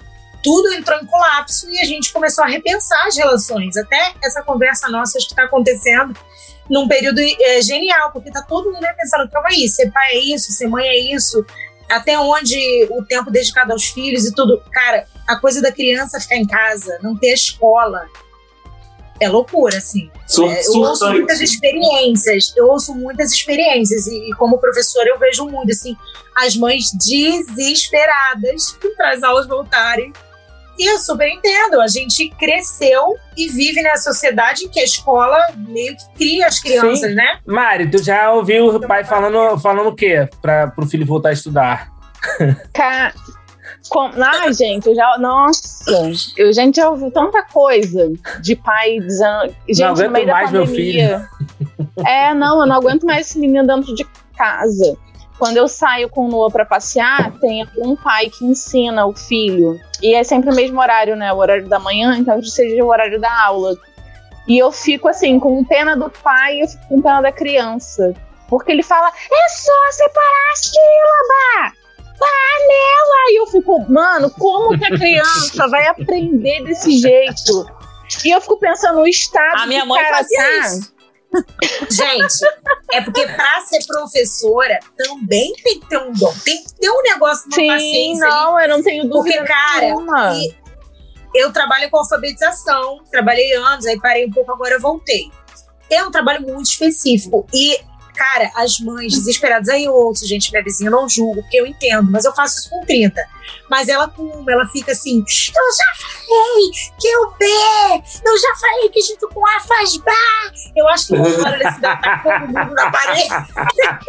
E o B comum faz Eu tenho pena da criança, mas eu tenho pena da mãe, porque, cara, é difícil. É difícil, não é, mãe. Eu fico vendo a galera que ficou pedindo homeschooling, né? Ah, não, vamos ensinar nossos filhos em casa, porque a escola tá destruindo a família brasileira. Cara, foi só uma pandemia pra resolver esse problema. Tá Ninguém todo mais quer saber de querendo homeschooling. Todo mundo desistiu, na moral. Ser mãe é uma missão diária de carinho e dedicação. Ser mãe é descobrir uma força que você não sabia que tinha. Então, meus queridos pais, vocês que estão assistindo esse podcast, liga pra mãe do teu filho. Se você não é casado com ela, se você é casado, você vai lá e fala assim, cara, como que eu posso ser o melhor pai e marido pra você? E aí você escuta e pratica. Se você não for casado, você liga pra ela e fala assim, cara, eu tenho sido um bom pai? O que, que você acha? Onde você acha que eu posso melhorar? Porque a humildade abre portas. né? A humildade constrói pontes. Então, seja humilde. Você não sabe tudo, nem a Mari sabe tudo, imagina você. Não, Zé, se a mais não sabe de tudo, irmão, aí eu posso parar aqui. Então, assim, essa é a minha dica, esse é meu recado final para vocês. Cíntia, teu recado final aí pra galera. Me pegou de surpresa.